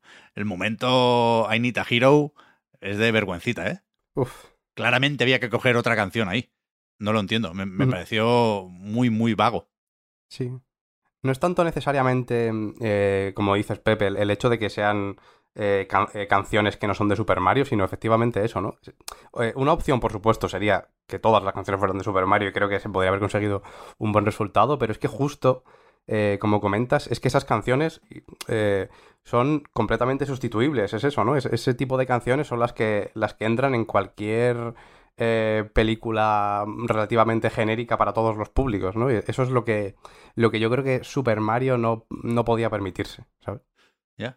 ¿Y ahora qué? O sea, claramente, no sé si se acaba canta para Illumination, pero claramente esta gente se va a poner a hacer o a alternar Minions y Marios como locos, ¿no? Eh, ¿Queréis que lo hagan? Yo sí, Sí. yo sí. Durante un, durante un tiempo, como mínimo una trilogía, yo a tope. O sea, insisto, ¿eh? hay una escena post créditos. Si no habéis visto todavía la película, quedaos hasta el final. Hay de hecho dos escenas post Sí, una intercréditos y una postcréditos. Una muy rapidita que no aporta nada y, y, la del final que es la buena entre comillas, aunque también es muy cortita. ¿eh? Pero sin eh, señalar qué pasa ahí, yo creo que la siguiente película va a ser Super Mario Galaxy. Debería, y va a ser increíble. y para la tercera ya sí se van a poner un poco más meta. Va a ser un poco como la última de Spider-Man. Así que podemos ver ahí un Mario pixelado o con voxeles. Eh, un personaje, si no de Zelda, sí de Splatoon o de Pikmin. Creo que. Creo que el metaverso va a llegar con la tercera película. Y me. O sea, esto me lo saco de la manga completamente. ¿eh? Creo que ni siquiera han confirmado. Tampoco creo que haga falta, ya digo, que, que se pongan ya con la segunda. Pero. Pero yo sí quiero una trilogía de esto, claro. Que ya que nos ponemos, que menos que tres.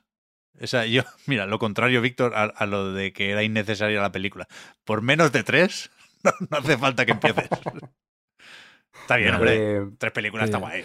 Mira, la, la, cuando, yo creo que ya, ya, ya, no, ya no más. Ya no, ya no hay que hacer más. Ya no hay que hacer más. Esto ha estado bien, buen, buen experimento, pero ya hay que dejarlo. Ya hay que dejarlo. Porque os estoy escuchando mmm, apuntar a la música. Veo que estáis proyectando en la música eh, incomodidades que no os sentís cómodos eh, proyectando en la, en la película en sí. Uh, no, no, no. Porque decís, es que es muy. Son las elecciones más obvias. Tal, no, no, es, la, es, es, es la. Eh, Mr. Obvious de movie, quiero decir. No es Super Mario sí, sí, claro. Bros. Tiene que tener.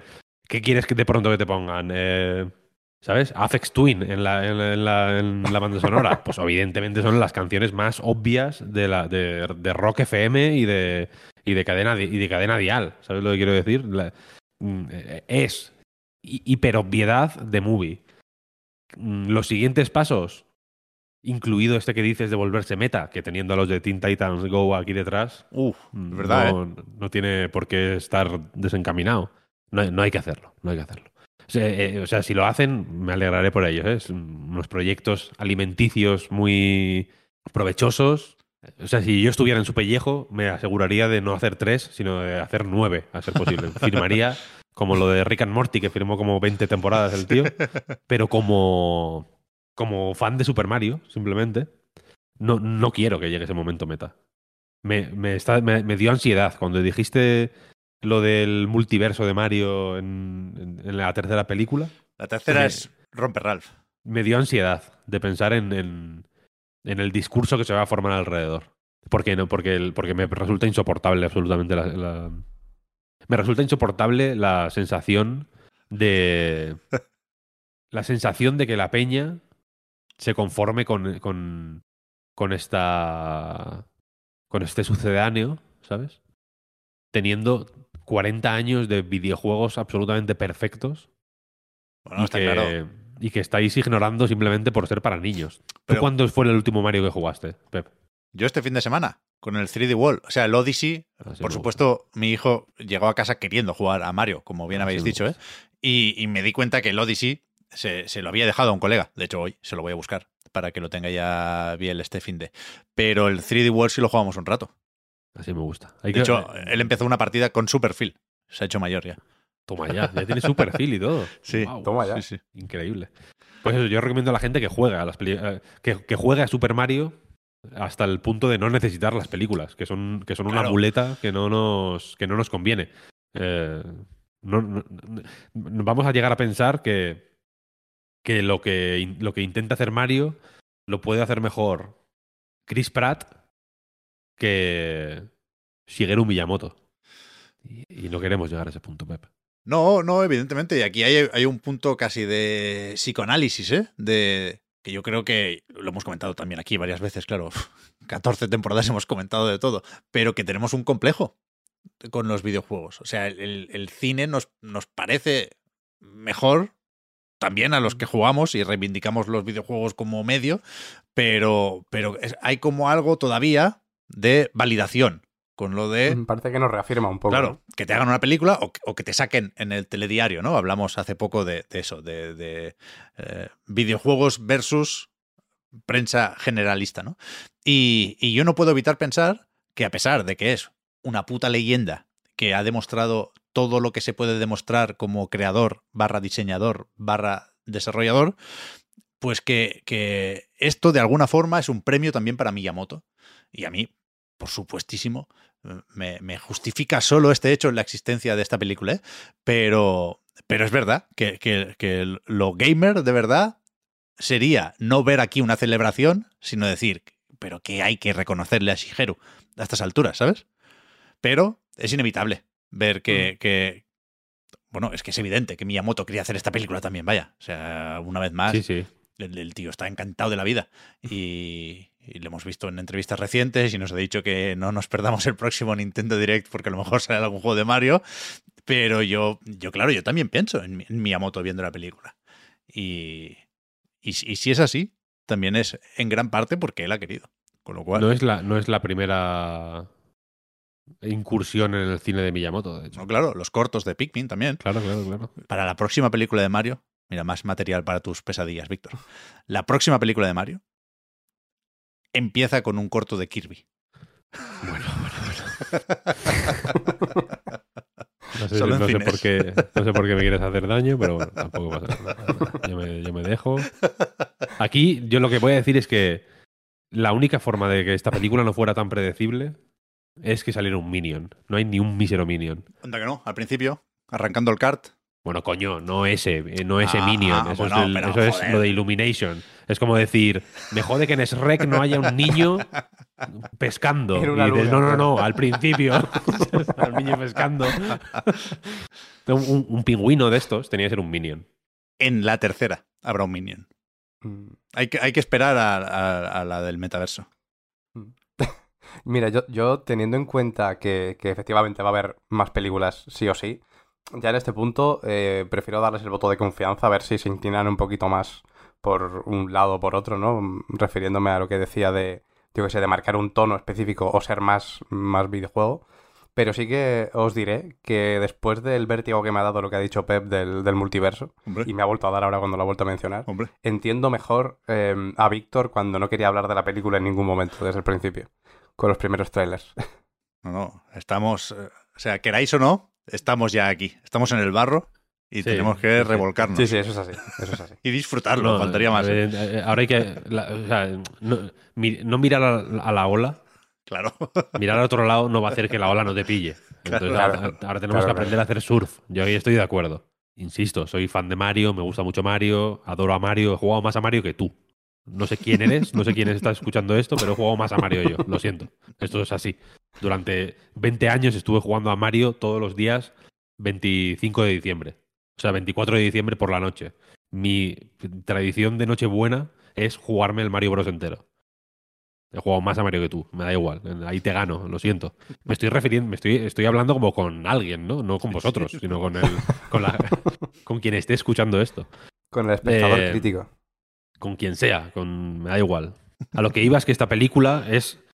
eh, por mucho que nos duela, algunos, a mí el primero, insisto, porque soy muy fan de Mario, es la culminación de la película vacía de, de sentido. ¿Sabes lo que quiero decir? Mm. N- No importa cómo sea la película, da igual lo que ocurra en la película. Porque Mario es una figura casi religiosa, casi bíblica, ¿sabes? Es, es casi herejía darle el tipo de, de, de- de defectos y de fallos que necesita un personaje para tener, para ser interesante, ¿no? Y para llevar adelante una historia. Aquí lo más que se les ocurre es que no le gustan las setas. ¡Wow! Increíble, ¿no? Su mayor, su mayor bache es que el sabor de los champiñones, sin duda, el- el- la, la cosa comestible con menos sabor del mundo, lo- sirve simplemente para absorber los sabores de otras cosas, no le gusta. Que, que- que es que no, que es que no se pueden hacer más, Pep, que es que no se pueden hacer más. ¿Qué, qué defecto le vas a poner en la siguiente película a Mario? Para que salga adelante una. O sea, o, o eso, o, o Mario deja de tener importancia. ¿Sabes lo que quiero decir? Que le da vergüenza el disfraz de abeja. Porque es Mario Galaxy. Eso estaría bien, ¿no? Hombre, si no le daba vergüenza el de gato. Pero El de abeja. abeja es un poco más ridículo. Sí. más humillante. Tiene un punto de. A ver, tampoco hacía falta, De, ¿no? de recochineo, ¿no? Como que se están riendo de él, en plan. Y No, ya, cuando- ya, no sé. Cuando se pone boca abajo, cuando le cambian la gravedad, se marea. Puede que vomite Mario en la, en la siguiente película. Fuera de cámara. Claro, como Fuera de cámara. Como que eh, me gusta eh, este vómito de fuera de cámara de peli de dibujos que en realidad que le ves los mofletes hinchados. O sea, el, el- el vómito no, no, se ve, pero lo tiene en la boca el cabrón, ¿eh? Ahí, acumulado. sí. Como una puta ardilla, ¿no? Ahí, La cara verde, sí, sí. eh, entonces no sé, no sé. Es que, es que para mí, personalmente, Mario significa mucho, tiene mucha importancia. Pero creo que para los videojuegos también. Así que a eso voy, que, que es un material suficientemente sensible como para que, pues en fin, pues, como para que crea que no, que no había necesidad. Sí, estaba. Llevaba un rato fijándome en algo que había anotado en la libreta y no entendía mi letra, como Mariano. Y ahora acabo de caer. Me he apuntado estrella aquí, porque tú has dicho al principio, Víctor, hace ya un buen rato, que, que estaba todo bien hecho menos la estrella. Y yo he pensado, ¿qué estrella? Pe- Pensaba en el Power Up. Y, y no, El claro, te- destello, te, referías al destello, al, al Spark de, Sí. de- de los Galaxy, Yes. precisamente. Yes. ¿No te gustó, eh? No me gustó nada. A mí tampoco, a mí tampoco. Eh, otras cosas, va. Podemos volver a la película de Mario en otro momento si se nos ocurre algo o si la ponen en alguna plataforma. ¿Dónde la ponen? Esto va en... Yo me he perdido ya, ¿eh? En Sky Showtime. Eso es de, de, de Comcast y de Universal y demás, ¿no? Pues ni idea, la verdad, con esta. Decía que, volveremos cuando toque, si así lo requiere, pero que hay que comentar otras cosas de, los videojuegos, me cago en la leche, de la actualidad. No sé si se me pasa algo, porque como la semana pasada no hubo podcast, no recuerdo exactamente dónde nos quedamos, de, de que no haya tres, hablamos, sí, ¿no? Eh, que no, no, no, sé qué deberíamos recuperar de estos últimos días. Pero mira, por ejemplo, lo de, sin ser aquí futboleros, lo de Electronic Arts y su EA Sports Football Club, que se presentará en, en condiciones o, de una forma, bueno, veremos el juego para empezar, en julio, pero el otro día se, se presentó la imagen, la marca. Eso a mí me parece muy interesante, no solo por que podamos opinar sobre el logo, que, que yo soy de los que empezó leyendo ahí UFC, porque también es una marca que utilizan eh, en EA Sports, pero me va gustando cada vez más. No, no compro necesariamente el discurso del triángulo, que creo que está un poco forzado, pero sí me parece atractivo el logo y visualmente lo bastante identificable como para que pueda salir de aquí, pues eso, una marca que tiene que ser tan reconocible como lo era el FIFA, no la FIFA, el FIFA. Eh, y me, me, me flipa cómo se la sacó, con perdón, Electronic Arts.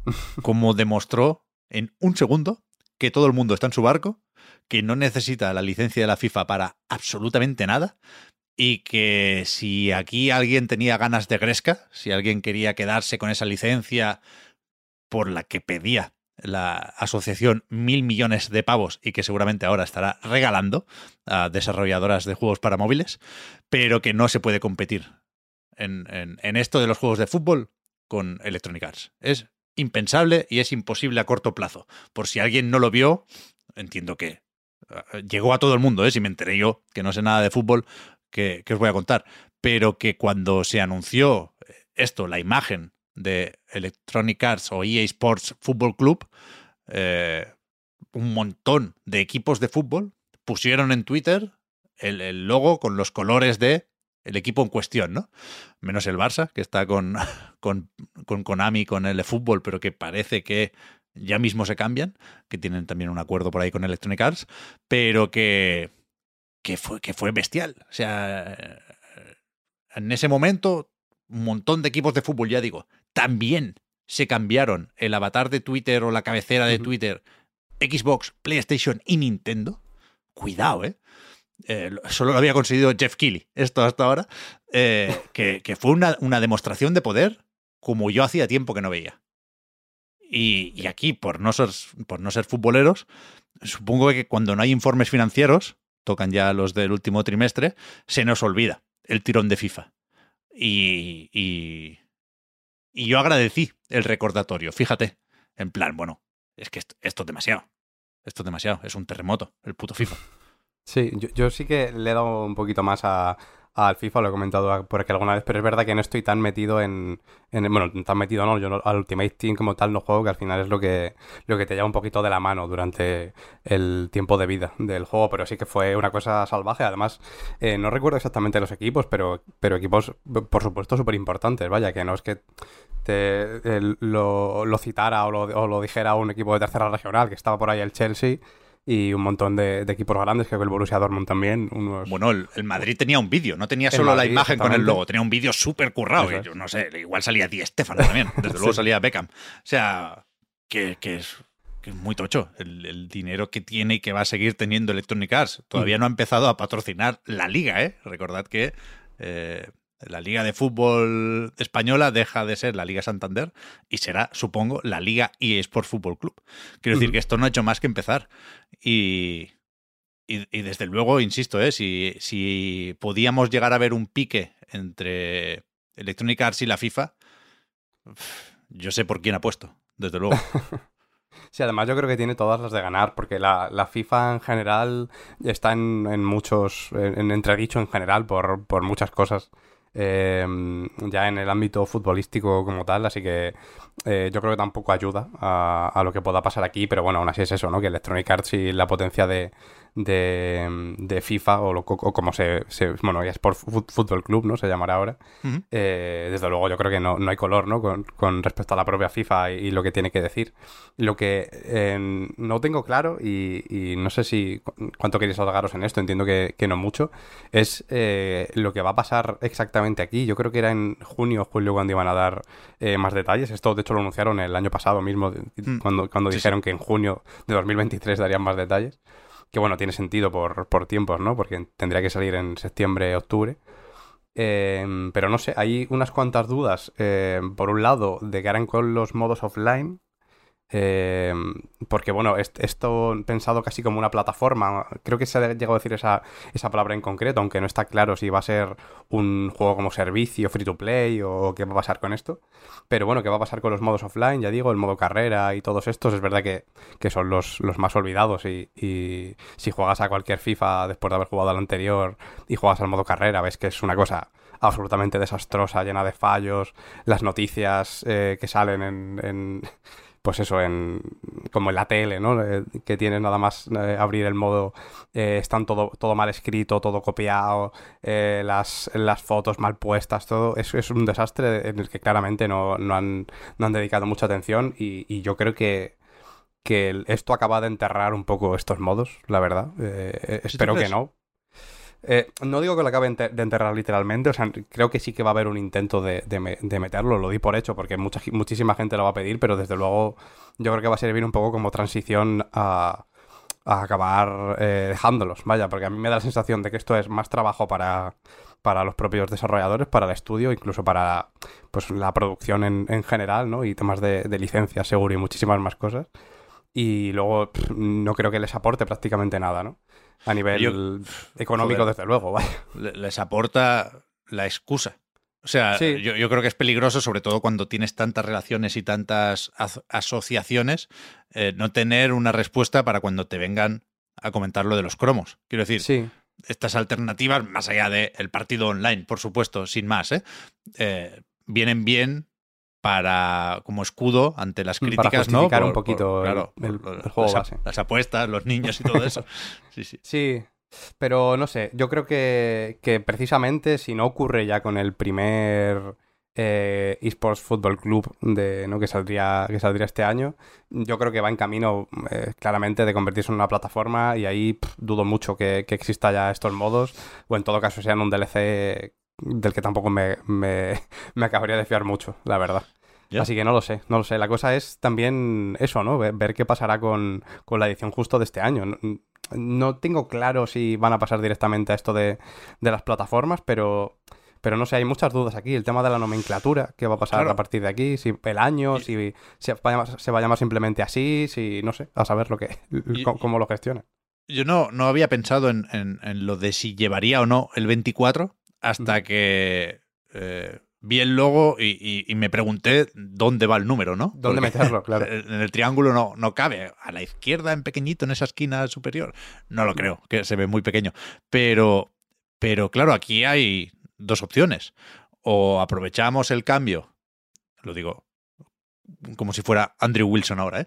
O aprovechamos el cambio para, para dar ese salto a la plataforma, y no sé si incluso al free to play, a mí me parecería muy precipitado, viendo lo bien que van las ventas de FIFA. Pero claro, es que no solo hay que sustituir a FIFA 23 o 24 o a la entrega anual de turno, hay que sustituir también a FIFA Online, ¿no? Con lo cual tiene sentido aprovechar eh, esta imagen para, para crear la plataforma. Pero por el otro lado, claro, es que si pierdes el nombre de FIFA y el número, ya sí es menos reconocible. Quiero decir, creo que ponerle aquí un 24 ayuda a, a decirle al gran público que, que esto es el FIFA a partir de ahora, ¿sabes? Pero, pero no sé, en julio, en julio, perdón, lo veremos. Mm. Y a Sí, ver, bueno, eh, a ver si- ellos a ver mismos si lo- lo aprovechan para cambiar algo del juego también, ¿no? Para también, también tienen tiempo. que se Pero distinga. ellos mismos lo definen como plataforma, de- de- de- desde luego, el, el eSport Football Club. O sea, a partir de ahí, no sé cómo tomarme esto, no sé si es una forma de hablar, es una un, un tipo de lenguaje de marketing que, que quiere decir más o menos poco. Yo creo que va más bien por ahí. pero, Pero, eso, claro, o sea, eso podrían llamarlo metaverso si quisieran. Claro, o sea, sabi- sabiendo que la versión para móviles también se llamará así, pues claro, es una plataforma así. Pero bueno, Sí, pero bueno, no, no sé, no sé. Yo creo que, que, que hay muchas dudas por resolver y hay muchísimas maneras de encararlo, así que, mm, bueno, ya que solo quedan un par de mesecitos para que nos cuenten, pues habrá que esperar. por lo demás, hemos estado viendo o comentando. Yo os lo quería preguntar porque no lo hemos hablado antes. Vaya, vuelvo a, a- a la idea esa de la redacción.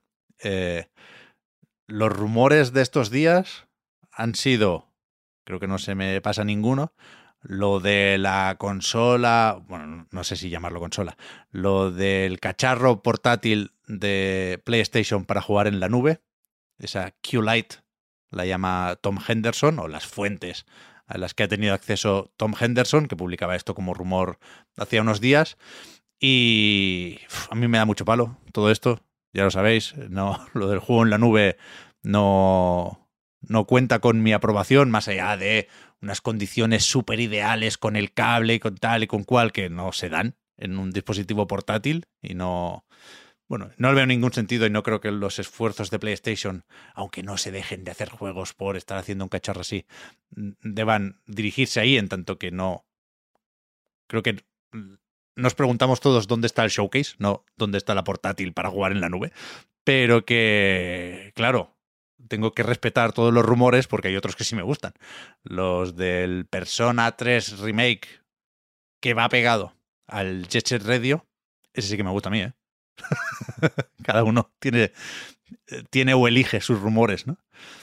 ¿Le, veis algún sentido a la portátil esta o qué? Es que yo, ya digo, eh, perdonad si, si, si suena a que no me interesa la cosa lo más mínimo, pero es que no, no puedo evitarlo. O sea, no me sale lo de pasar página. Bueno, que lo saquen y ya veremos cuánto vale y que se lo compre quien quiere, pero in- in- intentar especular sobre esto me parece una conversación especialmente poco interesante. Sí, Está guay, ¿no? Está bien que, te, que, te- que sientas eso. Bueno, También no sentirlo de vez en cuando, quiero decir, sobre todo cuando es una- un tema que es, que es tan poco interesante como este, vaya. Total, total. Sí, ¿no? Hombre, si se le quiere buscar el sentido, pues a raíz de, de la renovación del Plus, yo entiendo que, que de alguna forma u otra, pues tiene que estar relacionado con eso, ¿no? Pero efectivamente me parece mm, que no hay, no hay mucho que comentar, sobre todo porque este tipo de dispositivos yo creo que, que llegan ya muy, muy tarde, ¿no? Los que llegan en, do- en 2023. Pero si, si empezáis A a, a meteros en el agujero este, no sé si llamarlo pre-3, pero en los mundos de Tom Henderson y Jeff Grabb y compañía, veréis que hay algo llamado la fase 2 de PlayStation 5. ¿Habéis escuchado esto? No, yo no lo había escuchado. Yo sí, yo sí.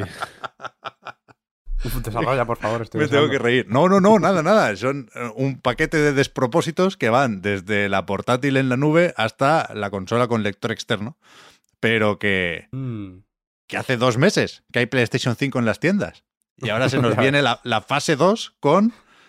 eh, ya digo, que, entiendo el tema de la pandemia, lo decimos cada semana, ¿eh? pero que en el horizonte de juegos hay Final Fantasy XVI, que es un cheque a Square Enix, y Spider-Man 2. No sabemos nada más. Y nos quieren vender un lector externo, por el amor de Dios. No, no, sé si hablamos el mismo idioma, ¿eh? Pero bueno, la fase 2, la fase 2. A mí me gusta un poco, ¿eh? Aun- Aunque, sea para ponerme de culo, yo estoy totalmente en el mood pre-no E3. Pero creo que la portátil en la nube es una línea roja.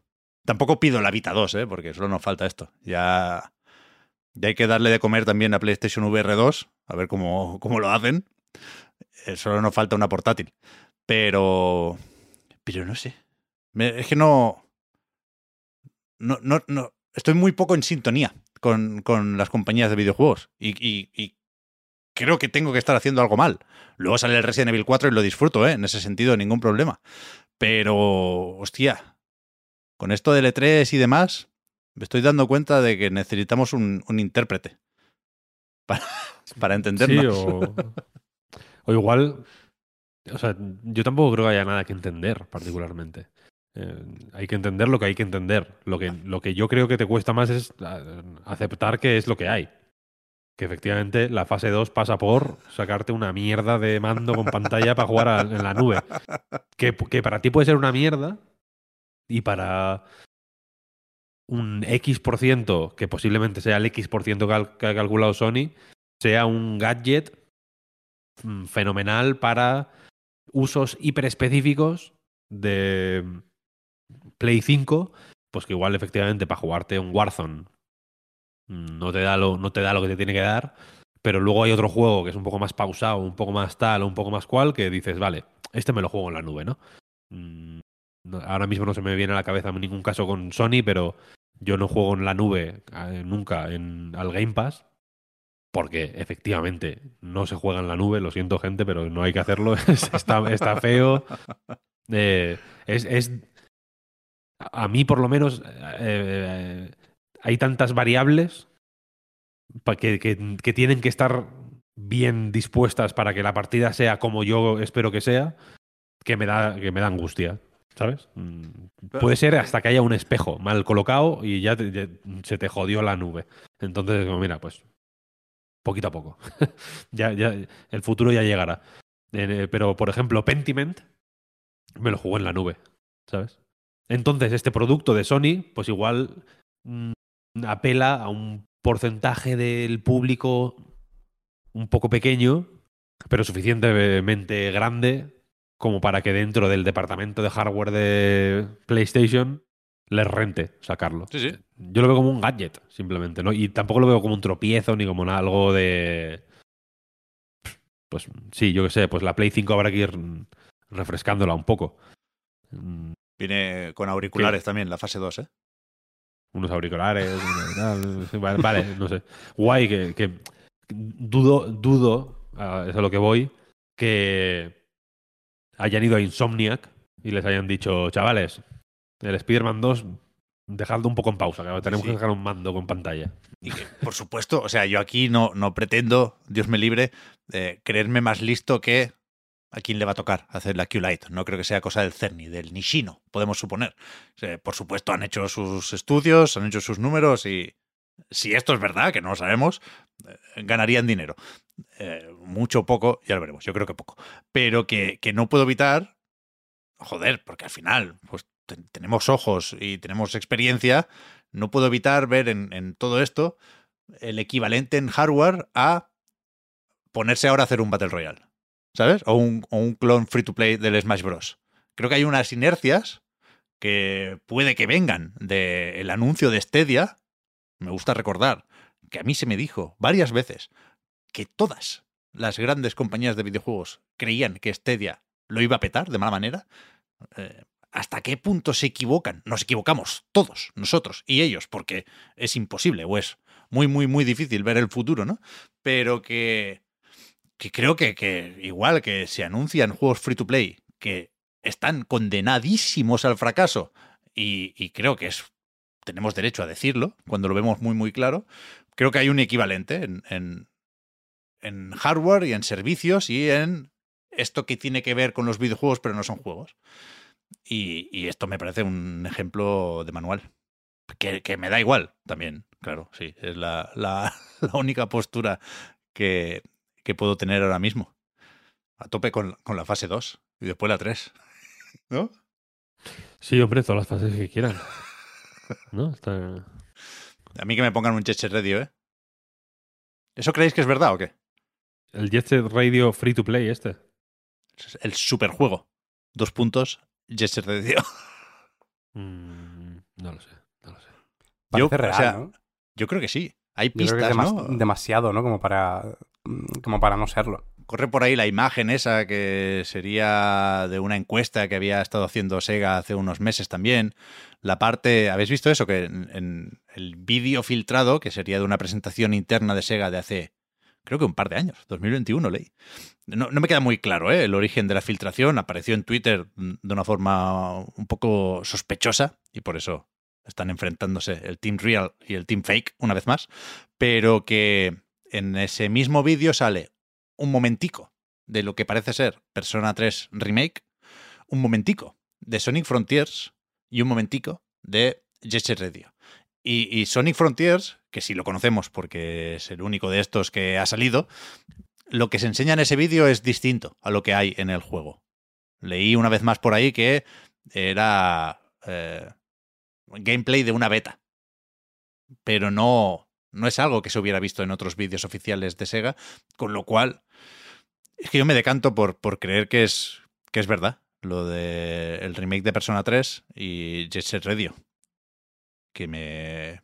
no sé, un poco por lo que comentábamos hace un momento, yo me conformo con que exista el juego. Es decir, si mañana lo anuncia Sega, una putada, porque nos, nos deja el podcast anticuado, pero si mañana lo anuncia Sega, yo me alegraré porque se pueda tomar en 2023 la decisión de hacer un Jet Set Radio, a pesar de que no confíe nada en el resultado final, ¿eh? porque sé que va a ser Game as Service y que eh, lo tiene complicado partiendo de ahí para ser mejor que Jet Set Radio Feature. Pero el hecho de que se haga y que se anuncie un Jet Set Radio, a mí ahora mismo me vale, de sobras. Y me lo aplaudiré. ¿Y qué, qué sensaciones te da el, el vídeo? Es que justo eso que dices de, de que va a ser un juego como servicio, eh, claramente, es que esa imagen es clara imagen de, de juego como servicio como de, de, lobby, ¿no? Después de la partida. Ah, bueno, y me no da sé. más mal rollo que otra cosa, ¿eh? Pero no sé, que Speed bailando, vaya, es lo más inofensivo del mundo. No hay, no hay moneda Uf. premium ahí. No. Sí, Se hombre, sí. O sea, se puede sí, bailar ¿eh? en un lobby, se puede bailar si dejas el muñeco quieto un rato. Que de hecho creo que es lo que hacían en Set Radio. O Mm. en, en la intro. Se bailaba mucho en Set Radio. ¿Qué coño? No, no, sí, no. pero hay un movimiento de cámara ahí que, que es muy de, de final de partida. ¿no? Como... Bueno, porque es de, de enseñar el tono, enseñar lo justo. Ahí el juego no está hecho, pero ni un poco. Sí, hombre, sí, sí, quiero decir, sí, evidentemente la, la base de, mm, de- del juego, el espíritu del juego, tampoco es que el, el vídeo en sí, lo que se ve, em, te saque mucho de eso, ¿no? Te eche mucho para atrás eh, per se. O sea, Pero sí que sabiendo lo que hay y sabiendo a lo que apunta, a mí me, no, no puedo evitar que me dé una vibra muy, muy rara, la verdad, muy, muy desagradable. O sea, Jet Set Radio mola tanto que puede ser, yo, o sea, yo- a mí me toca ser pesimista, claro, pero puede ser bueno a pesar de ser Game as Mm. Service. Quiero decir, intentando lo mismo, o una cosa muy similar, un futuro Jet Set Radio se me haría en el skate que están haciendo en Electronic Arts. Porque mola más. El universo de Jet Set Radio, dices. Sí, hay que molar mucho para sobreponerse a, a eso, al juego como servicio y a la moneda premium. Y el skate mola también, eh, cuidado. Pero Jet Set Radio mola más. Hi, I'm Daniel, founder of Pretty Litter. Cats and cat owners deserve better than any old fashioned litter. That's why I teamed up with scientists and veterinarians to create Pretty Litter. Its innovative crystal formula has superior odor control and weighs up to 80% less than clay litter. Pretty Litter even monitors health by changing colors to help detect early signs of potential illness. It's the world's smartest kitty litter. Go to prettylitter.com and use code ACAST for 20% off your first order and a free cat toy. Terms and conditions apply. See site for details. Hiring for your small business? If you're not looking for professionals on LinkedIn, you're looking in the wrong place. That's like looking for your car keys in a fish tank. LinkedIn helps you hire professionals you can't find anywhere else, even those who aren't actively searching for a new job but might be open to the perfect role. In a given month, over 70% of LinkedIn users don't even visit other leading job sites. So start looking in the right place. With LinkedIn, you can hire professionals like a professional. Post your free job on linkedin.com slash people today.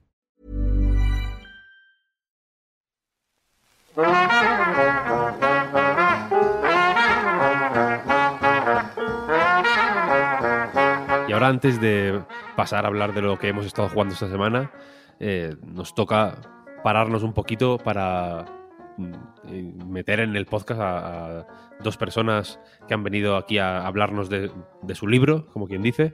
Eh, me refiero a Jordi Llopis y Dani Torres, inglés.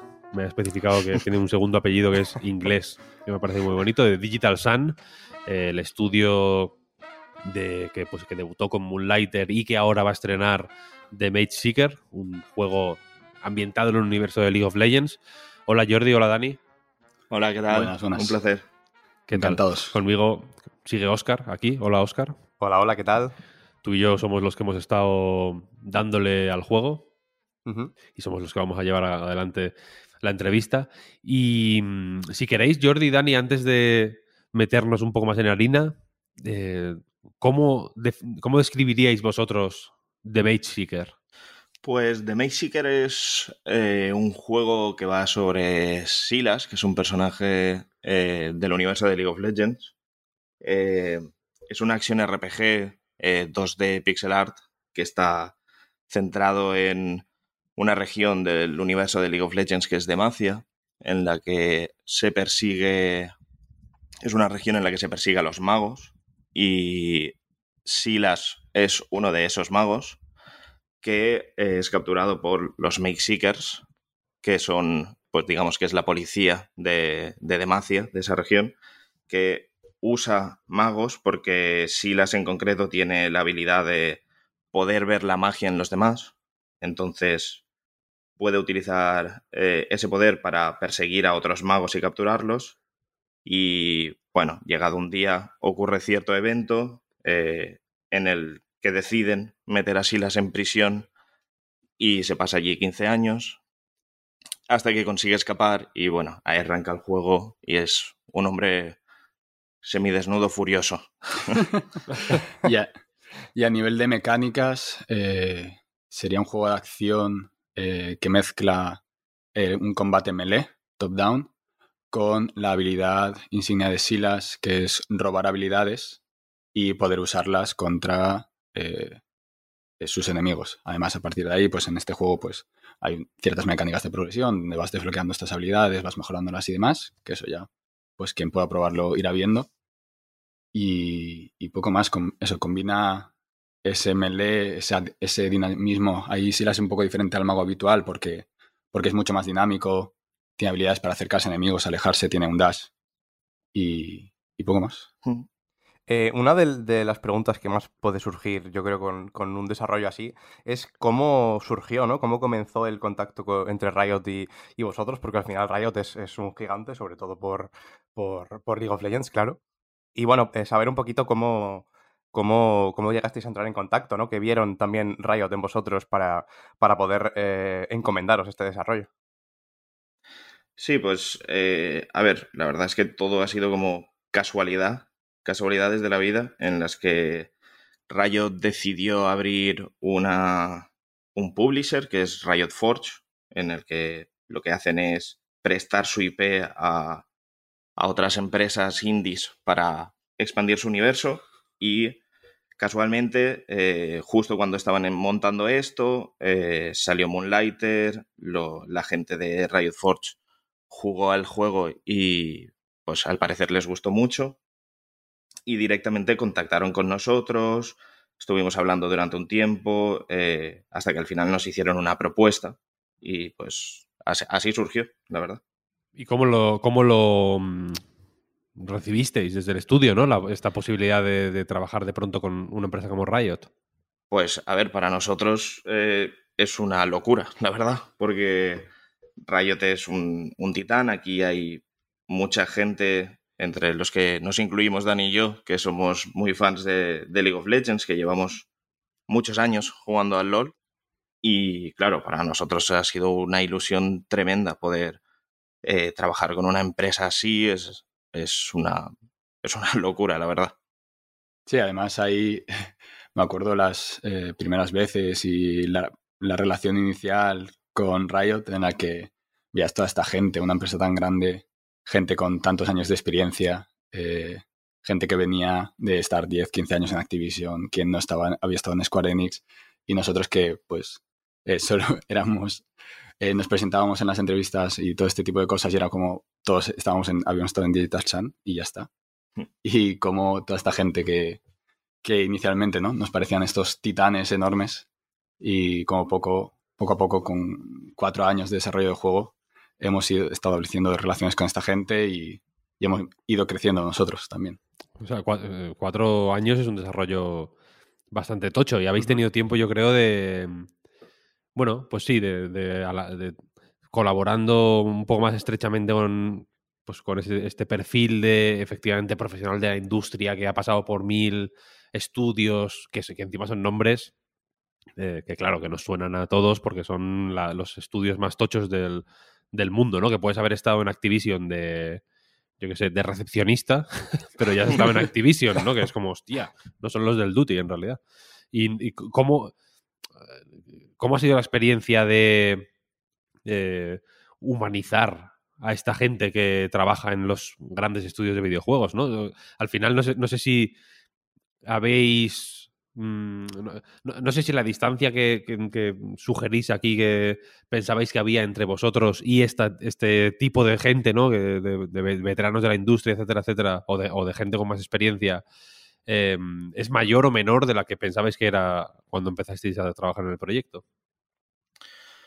Pues a ver, eh, está claro que al final cuando pasas tantos años trabajando con, con otras personas, eh, al final acabas desidealizándolas, ¿no? Porque al final son personas, tienen mucha experiencia y es verdad que han ayudado muchísimo porque ellos pueden resolver problemas eh, mucho más rápido por, por esto, justamente, porque la experiencia al final les, les ha enseñado eh, cómo, cómo solucionar estos problemas. Pero sí que es verdad que, que al final es eso, es, son gente como nosotros, eh, tienen historias como nosotros y simplemente ellos pues han tenido eh, la suerte de trabajar en esos sitios, de aprender muchísimo, aparte de que claramente son, son muy buenos.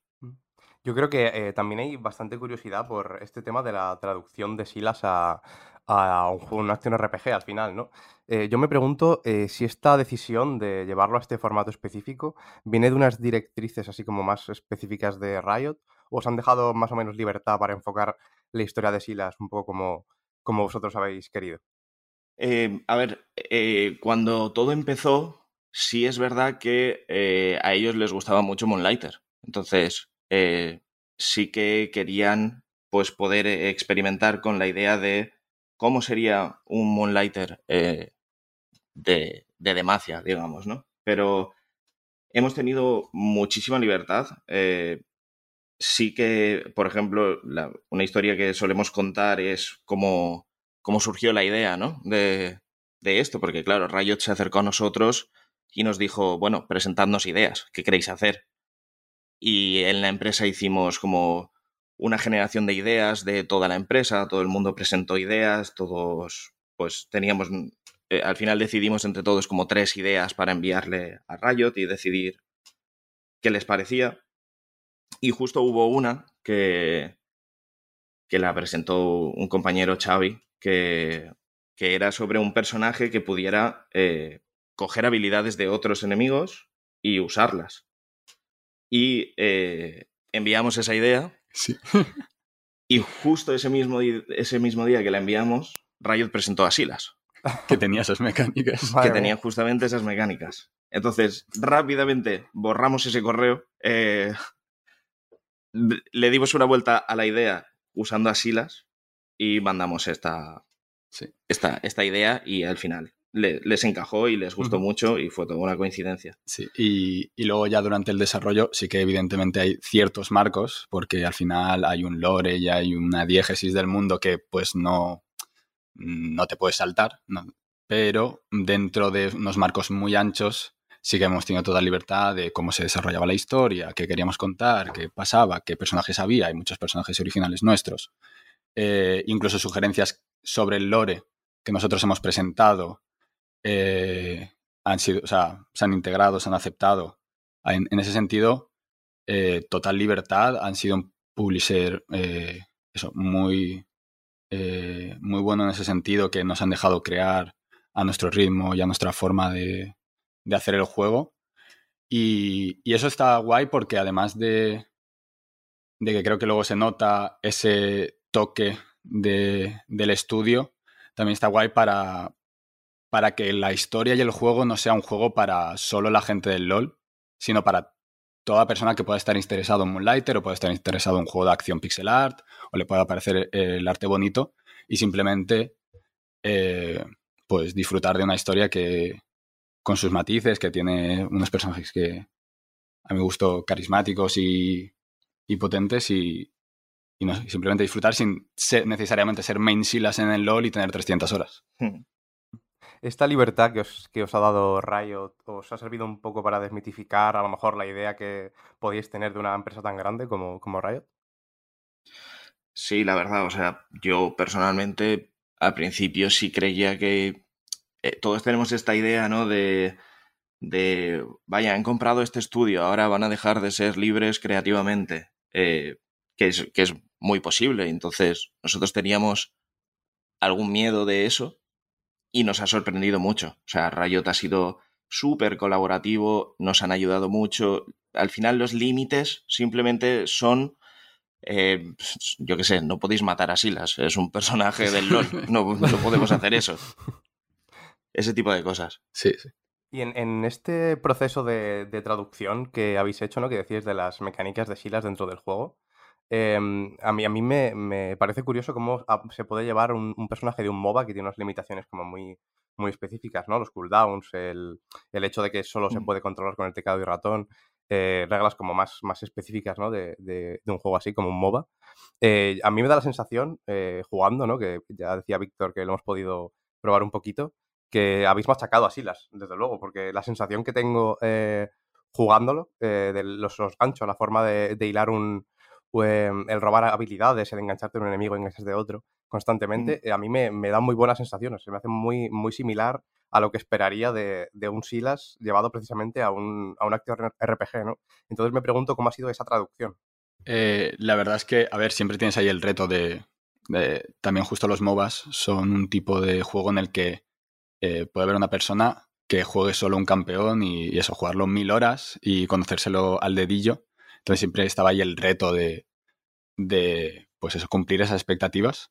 Yo creo que ahí el equipo, eh, Jopis aquí al lado programándolo y Sara diseñándolo, que es la directora de diseño, han, bueno, se, la han, se han currado que flipas y, y lo han clavado. Y, y, yo creo que al final, eh, hablando de Silas, por ejemplo, también es un trabajo sencillamente de, iteración, de, feedback, de estar abiertos a, ir mejorándolo poco a poco, de cocinar las cosas a fuego lento. Y, yo creo que en los videojuegos es mucho de eso, es mucho de, hacer una cosa, eh, recibir un feedback de la gente, que eh, saber qué cosas se deben cambiar, qué no, y ir iterando, iterando, iterando. Y siempre con esa mentalidad de, de que lo que has hecho puede hacerse un pelín mejor y de que la persona que lo va a jugar va a tener otras expectativas, otra visión y puede tal. Y, lo mismo pasa con.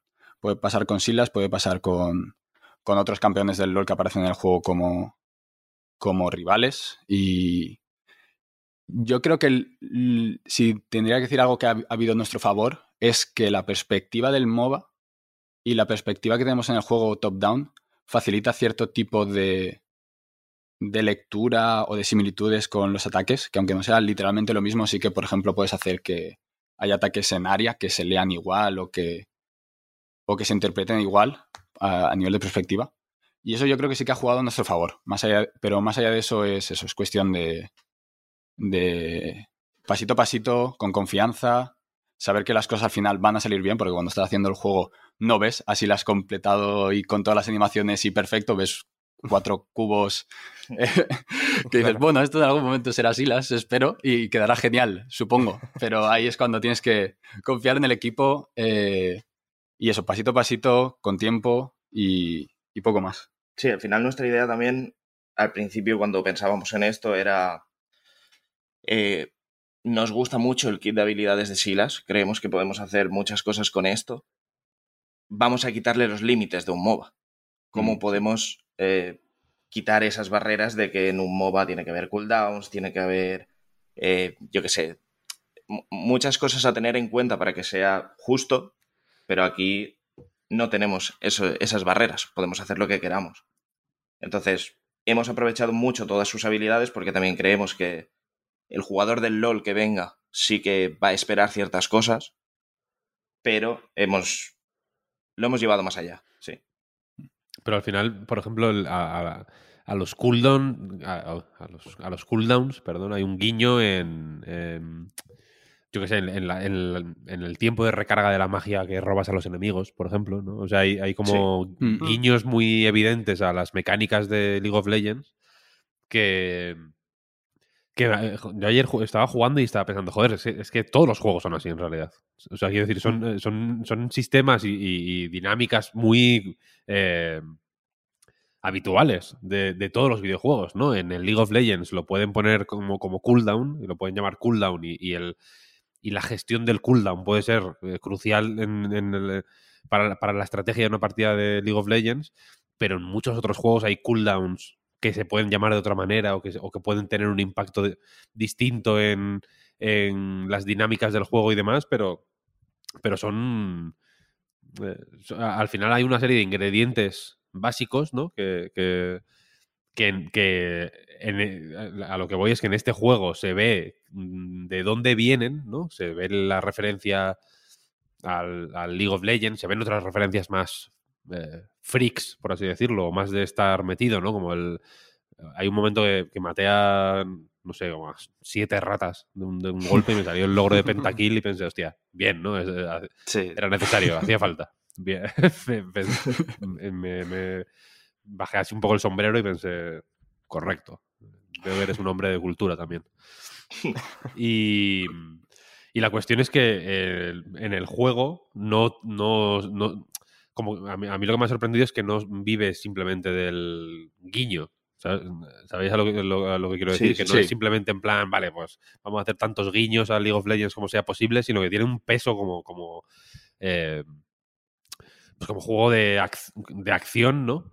Que, que- que es bastante guay. No sé qué, eh, desde vuestro punto de vista, vaya, de- habiendo vivido los mm, dos desarrollos, ¿qué sentís que traéis de Moonlighter y, y, y qué otras cosas sentís que habéis evolucionado, que habéis pegado un salto, que habéis aportado eh, eh, nue- nuevas ideas o que, o que habéis trabajado o que habéis desarrollado ideas que, yo qué sé, se os quedaron colgando en Moonlighter o que, o que no, no pudisteis de- desarrollar del todo en, en aquel. No, no sé cómo habéis visto la evolución desde ese primer proyecto que efectivamente fue muy sonado en su momento porque, joder, porque es un juego bastante potente, eh, hasta, hasta este.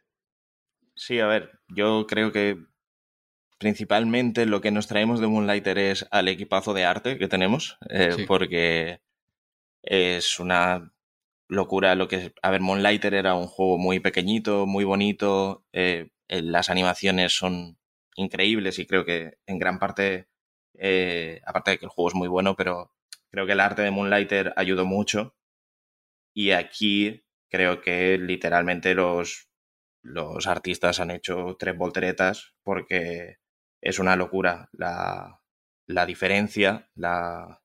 porque han tenido que subir la resolución de, de- del pixel art. Hay muchos más píxeles ahora en pantalla que antes porque el juego es más adulto y por lo tanto para el tono eh, cosas chibi pues no, no pegaban, la verdad. Y entonces aquí, pues eso, eh, a nivel de arte creo que hemos dado un salto increíble y que los artistas se lo han currado un montón. Y después de, de Moonlighter, cosas que se nos quedaron que no hicimos, que creo que ahora hemos eh, mejorado muchísimo, para mí es el combate principalmente. El combate de Moonlighter era una cosa mucho más simple porque al final no era el foco del juego, el foco era la gestión del dual core, de la tienda, de conseguir recursos, y el combate pues era una cosa que se quedó más a medias y aquí le hemos dedicado pues muchísimos recursos, muchísimo tiempo porque al final sí que consideramos que es eh, el core del juego. No sé, tú Dani, ¿cómo lo ves? Sí, yo creo que además, creo que el, a lo mejor el, mayor cambio también a nivel de estructura, que a lo mejor que mm, creo que al final ha favorecido eh, respecto a Moonlighter, es que Moonlighter es un dual core con mecánicas roguelite y una gestión de tienda y este juego se centra mucho más en la historia que tiene que contar, en la narrativa. Es un juego eh, lineal. Y ahí eso creo que además de centrar el combate y el, y el ritmo, tiene un pacing eh, a, mi gusto increíble el juego ahora. Eh, lo otro que ha permitido es que ese mismo equipo de arte pueda generar momentos con cinemáticas, pueda porque al final la narrativa no es solo el guion, también es eh, cómo arte cuenta ese guion, cómo lo plasma, eh, cómo eh, le da vida a esos personajes. creo que todo eso también es una mejora respecto a Moonlighter y un crecimiento. Y luego también el cambio ese de Will, que es todo menos una fantasía de poder. Así las que es un señor que va sin camiseta y luciendo abdominales y hace lo que quiere por ahí, eh, también da otro ritmo, otro, otra... No, es un baile completamente diferente y también en ese sentido los bosses eh, han cambiado de una forma, vamos, eh, han, han, subido 10 escalones porque, porque eso, antes eran, pues, Will tiene unas características, tiene unas habilidades, unas cualidades que le limitan o le impiden hacer ciertas cosas y la fantasía de poder que te brinda Silas también hace que esos mismos bosses tengan que tener otras cualidades, tengan que tener otros dinamismos, eh, escalen mucho más, eh, no sé, todo es mucho más, hay, hay, más explosiones más gordas todo el rato y creo que eso también es un crecimiento respecto a Moonlighter. Mm, también eh, a mí me da la, sensación de que se ha creado una dinámica muy, muy interesante con el tema de la base, ¿no? El, ir saliendo de vez en cuando, eh, coger, eh, conseguir encontrar nuevos reclutas para tu base, ¿no? Y ir mejorándola así progresivamente. y al mismo tiempo que esto se puede hacer en parte de las misiones principales, hay em, aparte algunas, alguna zona secundaria ¿no? dentro del mapa, dentro de las misiones que puedes empezar a hacer, que además de que puedes mandar eh, algún recluta, ¿no? Que haga misiones por ti de alguna manera, em, también tiene partes de roguelite en sí mismo, ¿no? Estas, estas zonas, eh, zonas en las que puedes ir consiguiendo hechizos y, y, mejorándolos en cada, cada, vez que bajas un piso. Eso me, me parece curioso y, y, me gustaría saber qué, qué papel tiene para vosotros esta, estas fases, ¿no? Más de roguelite. A ver, esto es un poco todo el tema de, de la base, el campamento. Eh, viene un poco herencia de, de Moonlighter, eh, de esta vuelta a la tienda. En este caso, vuelves a este campamento donde haces eh, gestiones más ligeras que lo que podría ser la tienda. Y luego esos, esas misiones secundarias que llamamos nosotros, donde tienes otras habilidades o se te mejora y tienes ese ligero toquecito que, que, entiendo por dónde vas con lo de roguelite. al final es también darle más opciones al jugador, no, aunque sea un juego mucho más lineal porque queremos contar una historia que el jugador pueda elegir eh, hacer otros caminos, hacer otras cosas, que no se sienta todo tan rígido eh, y incitar al jugador a hacer otras cosas. Eh, y también eso, al final también es un cambio de ritmo. En, en esas misiones secundarias de las que hablas, pues tienes otras habilidades, el tono también cambia, tienes, es un poco fase bonus, entre comillas, sin llegar a serlo. Y también aporta eso al juego, aporta al final que no sea siempre lo mismo todo el rato y te puedas cansar de ello y que tengas pues momentos más de acción con unas restricciones más claras. Luego tienes un pequeño momento de cutscenes en el campamento donde habláis de vuestras cosas y haces un poquito de gestión muy ligera. Luego puedes irte a estas secundarias que van un poco más aceleradas y son más bajar pisos sencillamente y pegarte de hostias. Puedes luego volver a la historia principal si quieres. Es un poco dar ese cambio de ciclos, cambio de tono, cambio de ritmo al juego y darle más variabilidad. Es un poco el papel que, tiene. Bueno, pues habrá que mm, seguirle la pista de Mage Seeker. Ya, ya digo, estamos Oscar y yo jugándolo. A esta semana no hemos llegado para comentarlo más a fondo, pero la semana que viene creo que va a ser uno de los juegos destacados. ¿Tú por dónde vas, Oscar? Eh, pues lo sin hacer spoiler. Eh, no, no hago spoiler, lo, digo en, porcentaje, si quieres, que cuando guardas la partida te lo deja ver. Llevo el 31%, le eché un Toma ayer, sí, sí. Toma ya. eh, yo no sé, yo, llevo bastante, ¿eh? con la tontería. Ayer me, me pegué una buena viciada. Em, pero eso, seguiremos hablando de Mage Seeker. Muchas gracias por pasaros por aquí a, hablar del proyecto con nosotros. A vosotros, muchas gracias. Muchas gracias. Animamos a todo el mundo a que le eche un vistazo a este y también a Moonlighter, si no lo hicieron en su momento, porque es un juego que, que creo que sigue siendo sigue siendo muy, muy interesante. Y lo dicho, mucha suerte con todos los proyectos y nos escuchamos con el siguiente, a ver de, a ver de qué es. Muy bien, un saludo también de mi parte a los amiguetes de Digital Sun. Yo tengo ganas ¿eh? de probar este Mage Seeker que sale el 18 de abril, la semana que viene. Eh, yo tengo ganas más por Moonlighter, por Digital Sun, que por League of Legends o por Riot, pero, pero es verdad que pinta muy bien. Ahora nos toca, Oscar, comentar a qué hemos estado jugando estos días.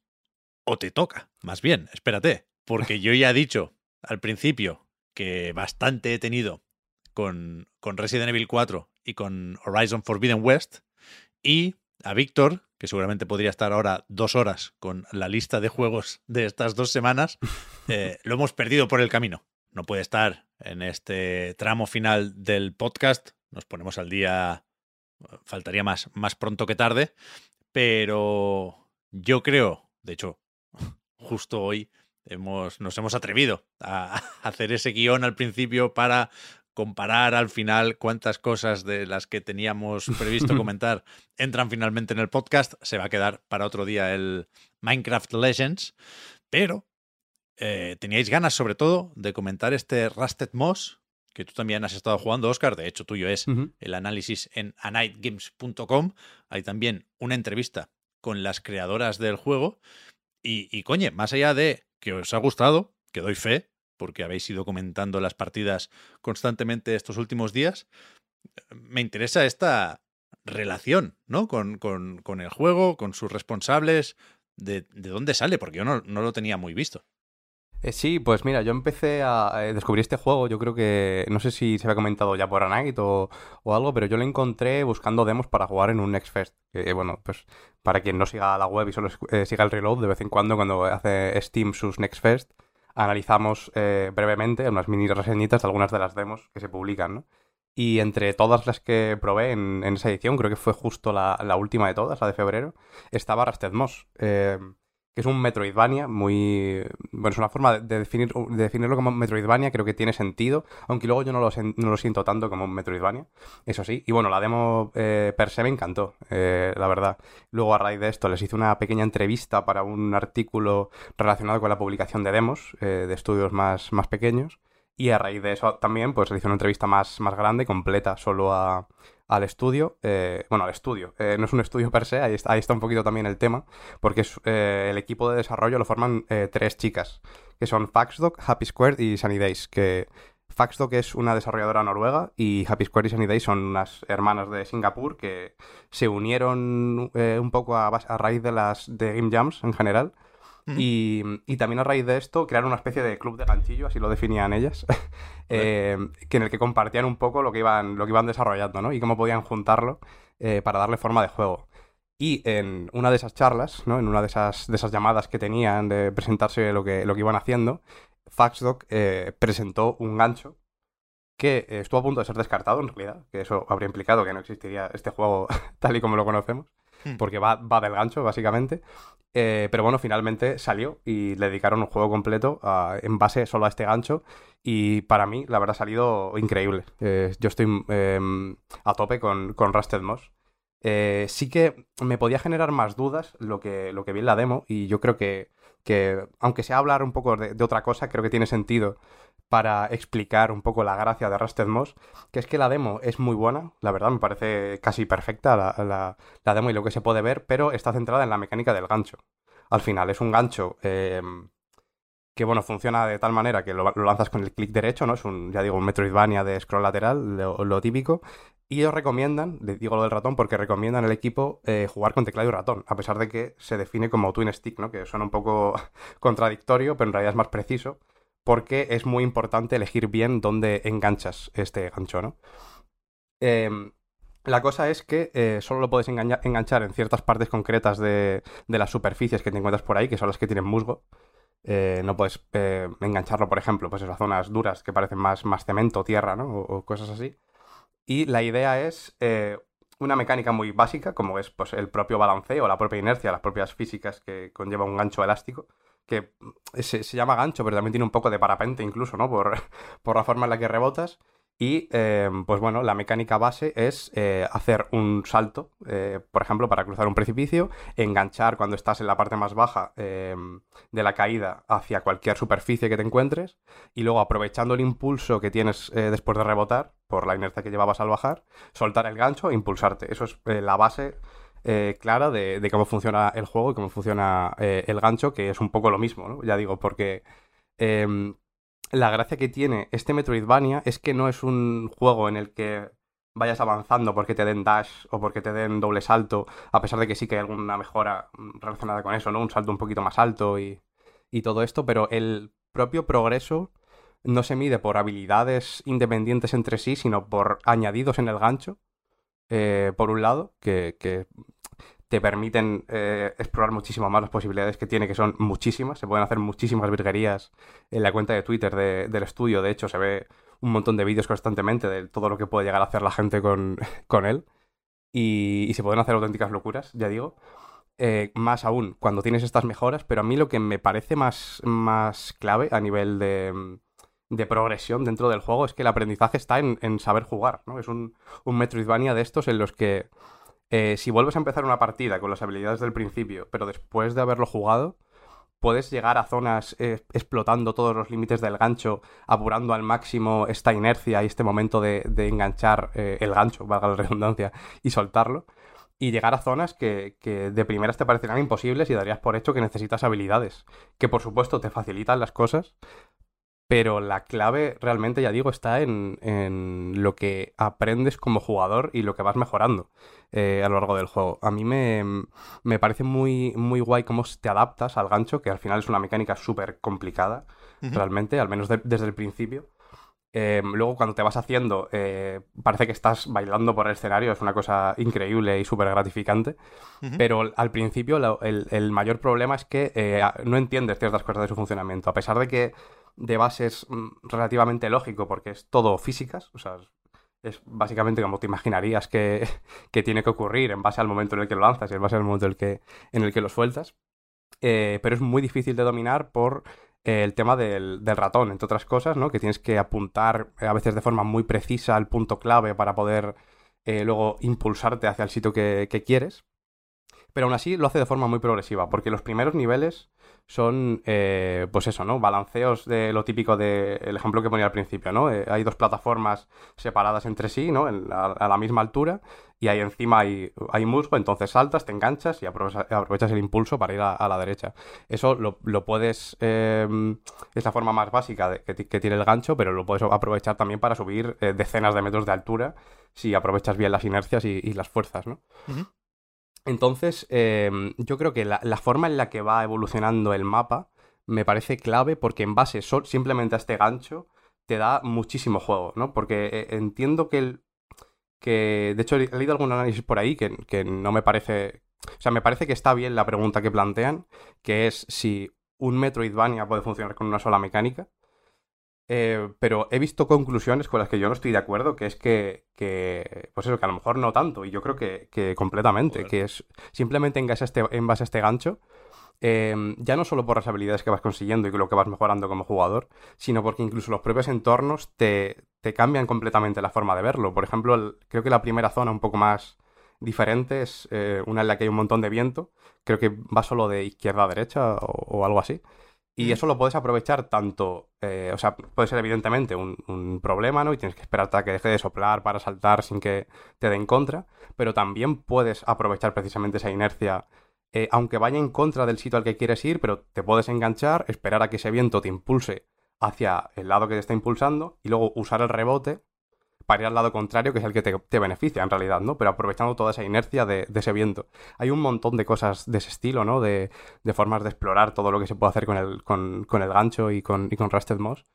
Y, y bueno, con zonas de agua, por ejemplo, en las que, en las que saltas más, creo que hay un montón de, de variedad que, que- que te permite llevar al, al máximo, ya digo, al- al- a los límites este gancho y todo lo que puedes hacer con él, que ocurre constantemente. Y realmente la, ma- la forma más, más clara que veo yo de este aprendizaje son unos desafíos que hay repartidos por el mapa que son bastante, bastante complicados, es la verdad. O sea, te ex- exigen mucho de ti.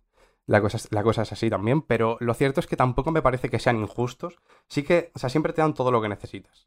Tal vez es solo lo mínimo necesario que necesitas, ¿no? Y, van, van a apurar con los recursos que te dejan en ese momento a nivel de que las plataformas son escasas, ¿no? Los sitios en los que te puedes apoyar, los sitios en los que te puedes enganchar.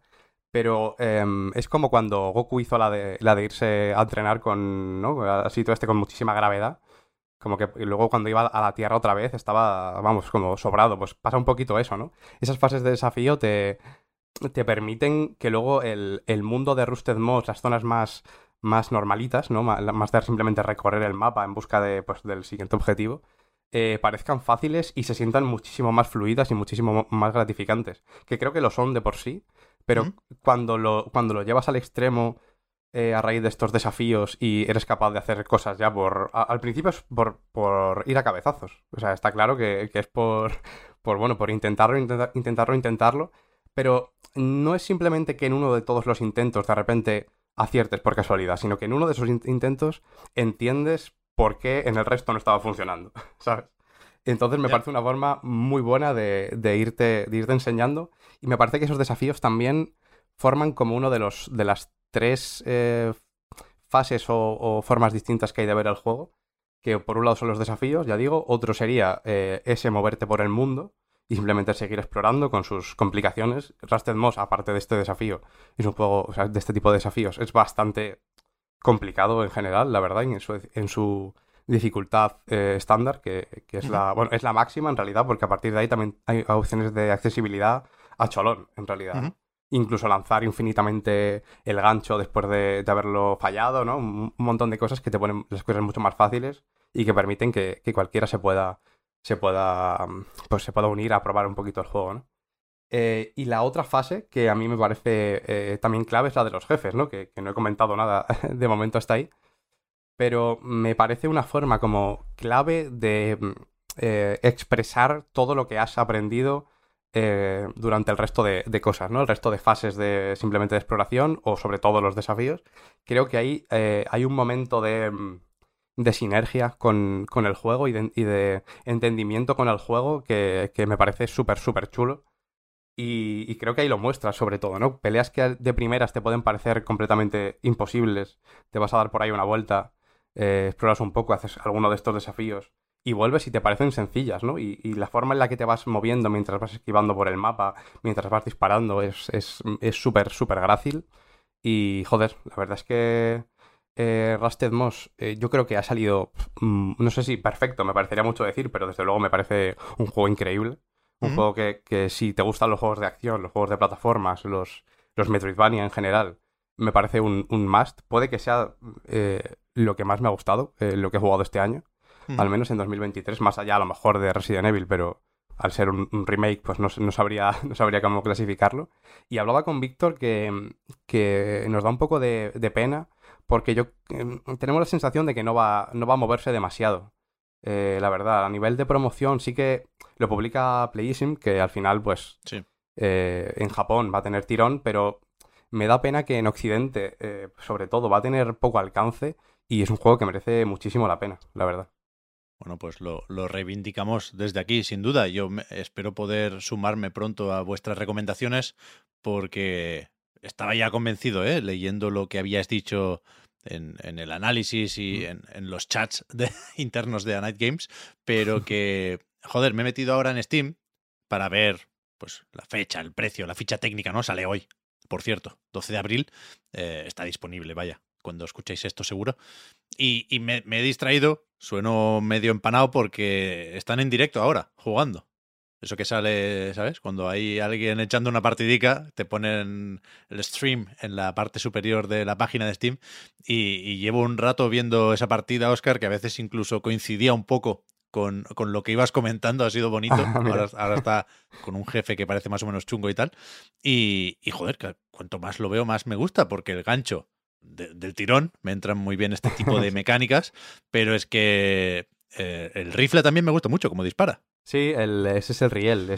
supongo que, bueno, estamos viendo lo mismo porque me he metido también a, a Steam a ver qué era exactamente lo que veías.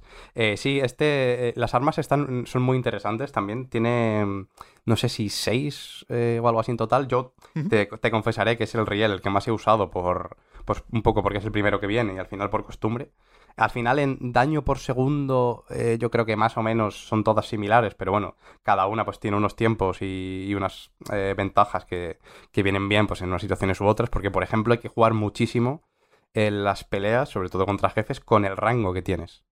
Eh, y hay algunas que tienen mucho más rango que otros, claro. O sea, por ejemplo, el francotirador solo tiene un, un disparo suelto, pero tiene rango infinito prácticamente, ¿no? El, el riel está muy bien a nivel de daño por segundo, ya digo, pero a lo mejor te exige más jugar con el tema de las distancias con respecto a los jefes, que por otro lado, no, o sea, no lo digo como algo malo. O sea, a mí me, gustaba esa dinámica que se creaba también eh, dentro de las peleas. Luego también eh, hay, bueno, no, sé si es spoiler mecánico hablar de esto, pero pero bueno, hablando de armas y hablando de, cosas que, que tienen más o menos sentido en este tipo de juegos, eh, llega un cierto momento que te dan la escopeta, que creo que es de, de las últimas, y me gusta que lo sea porque, porque, claro, aquí no es simplemente una escopeta que sirve como arma, que suele ser, yo creo que en los juegos en general de acción, de las primeras armas que te dan. O sea, si, si no la primera después de la pistola del principio, ¿no?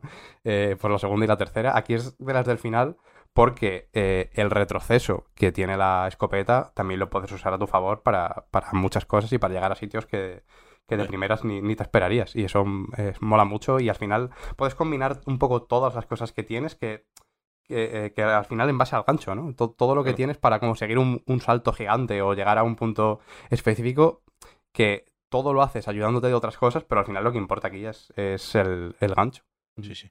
Las balas son estas gordotas, ¿eh? Que, que ocupan unos cuantos píxeles porque son como Sí. proyectiles de fuego, en plan Nuclear Throne y tantos otros, ¿eh? Creo que es la forma correcta de, de hacer proyectiles o balas pixeladas. Sí, el, el estudio, de hecho, me, me- me comentó en la entrevista que Blambir es una de, de sus referencias, vaya.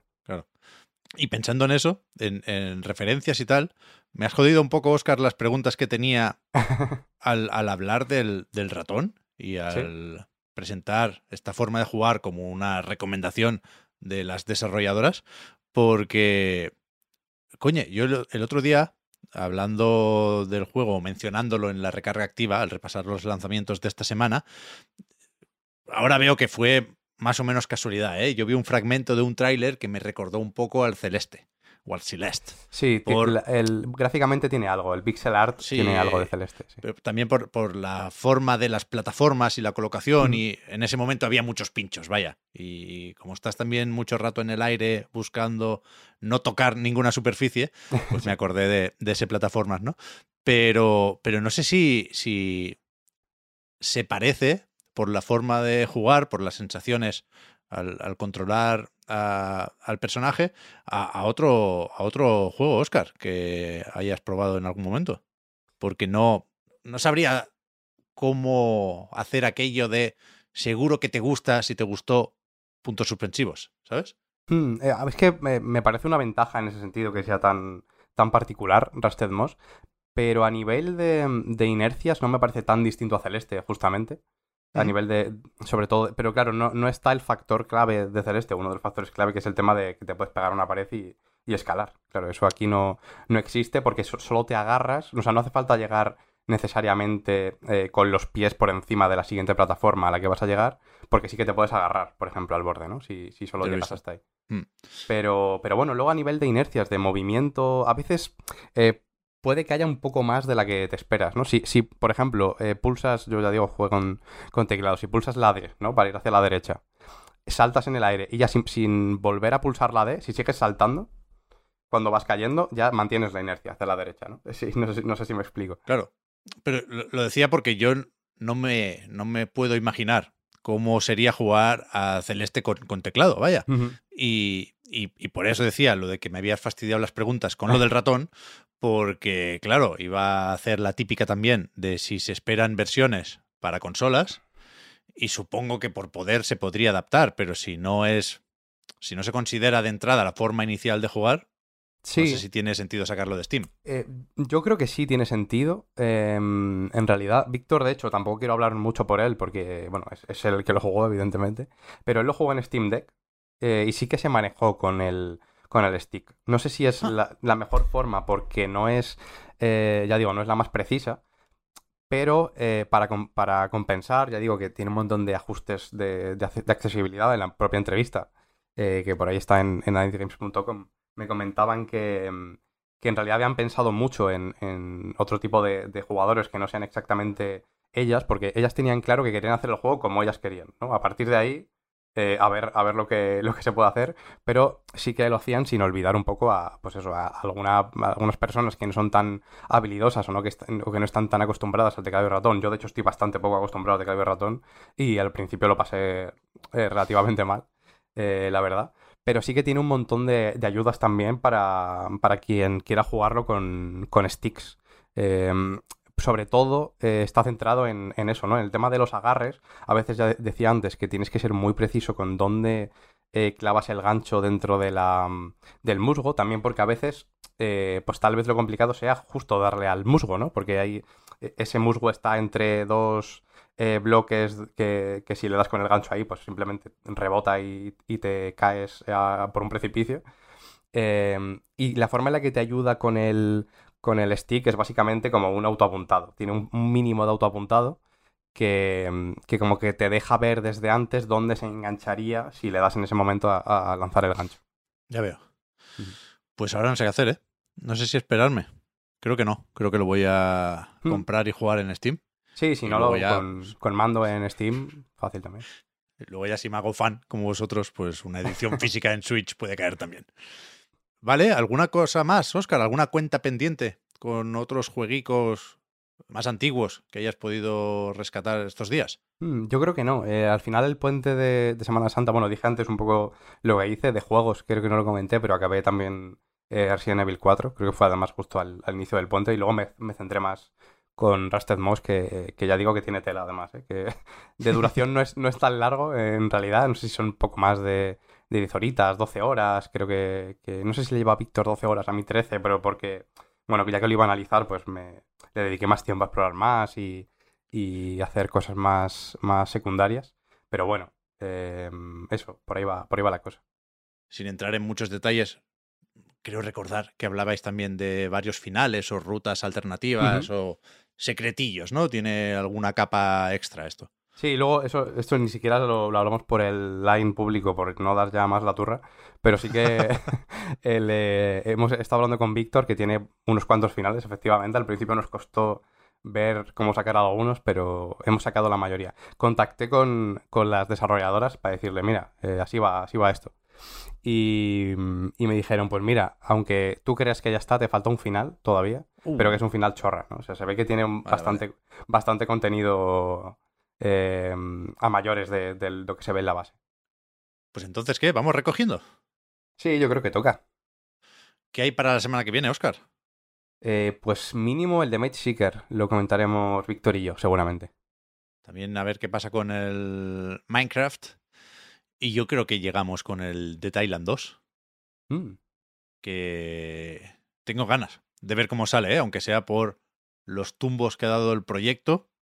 En algunos vídeos recientes me parecía más o menos llamativo. Veremos cómo vamos de tiempo para entonces, porque yo, la verdad es que el, siguiente gran lanzamiento que tengo en mente es el Star Wars Jedi Survivor, que sin ser el mayor fan de Fallen Order, me, me están gustando bastante los últimos tráileres. Y, y el Dead Island 2, mm, entendedme, me, me, me lo salto sin querer, porque se, me- se me olvidan algunos juegos. Pero igual sorprende, ¿eh? Sí, bueno, puede ser, puede ser, puede ser. A mí, ya que eh, hablabas de lo que está por venir, hoy, 12 de abril, queda justo un mes para que salga Tears of the Kingdom. eh. Bueno, claro. Uf, Claro, cuidado claro. ahí, eh. cuidado ahí. eh, Es peligrosamente cercano el lanzamiento. Sí, sí. O sea, Mm.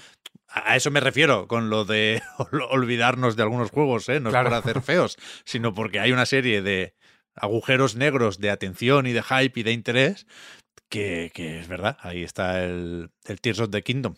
Hay que, hay que mentalizarse e irse preparando para un lanzamiento así. Haga notas. Hay que jugar a unas cuantas cosas antes. En cualquier caso, no será un problema porque vienen varios lanzamientos interesantes antes de, del regreso de Link y lo iremos comentando por aquí gracias a vosotras y a vosotros. Porque a nightgames.com, igual que el podcast Reload, es posible gracias a vuestras generosas aportaciones. Patreon.com barra a reload para más información. Ahora tenéis los patrons un ratito más de podcast en la prórroga. Con el resto, muchas gracias una vez más por seguirnos y ayudarnos a mejorar. Nos volvemos a escuchar la semana que viene. Gracias también a Víctor y a Oscar. A ti, Pep. Y hasta la próxima. Chao, chao. Chao.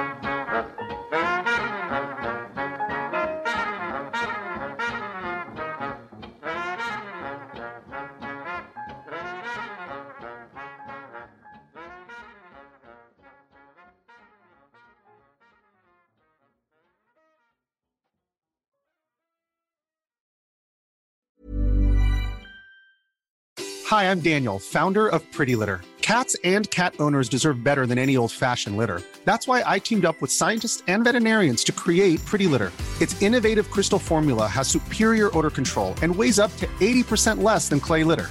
Pretty Litter even monitors health by changing colors to help detect early signs of potential illness. It's the world's smartest kitty litter.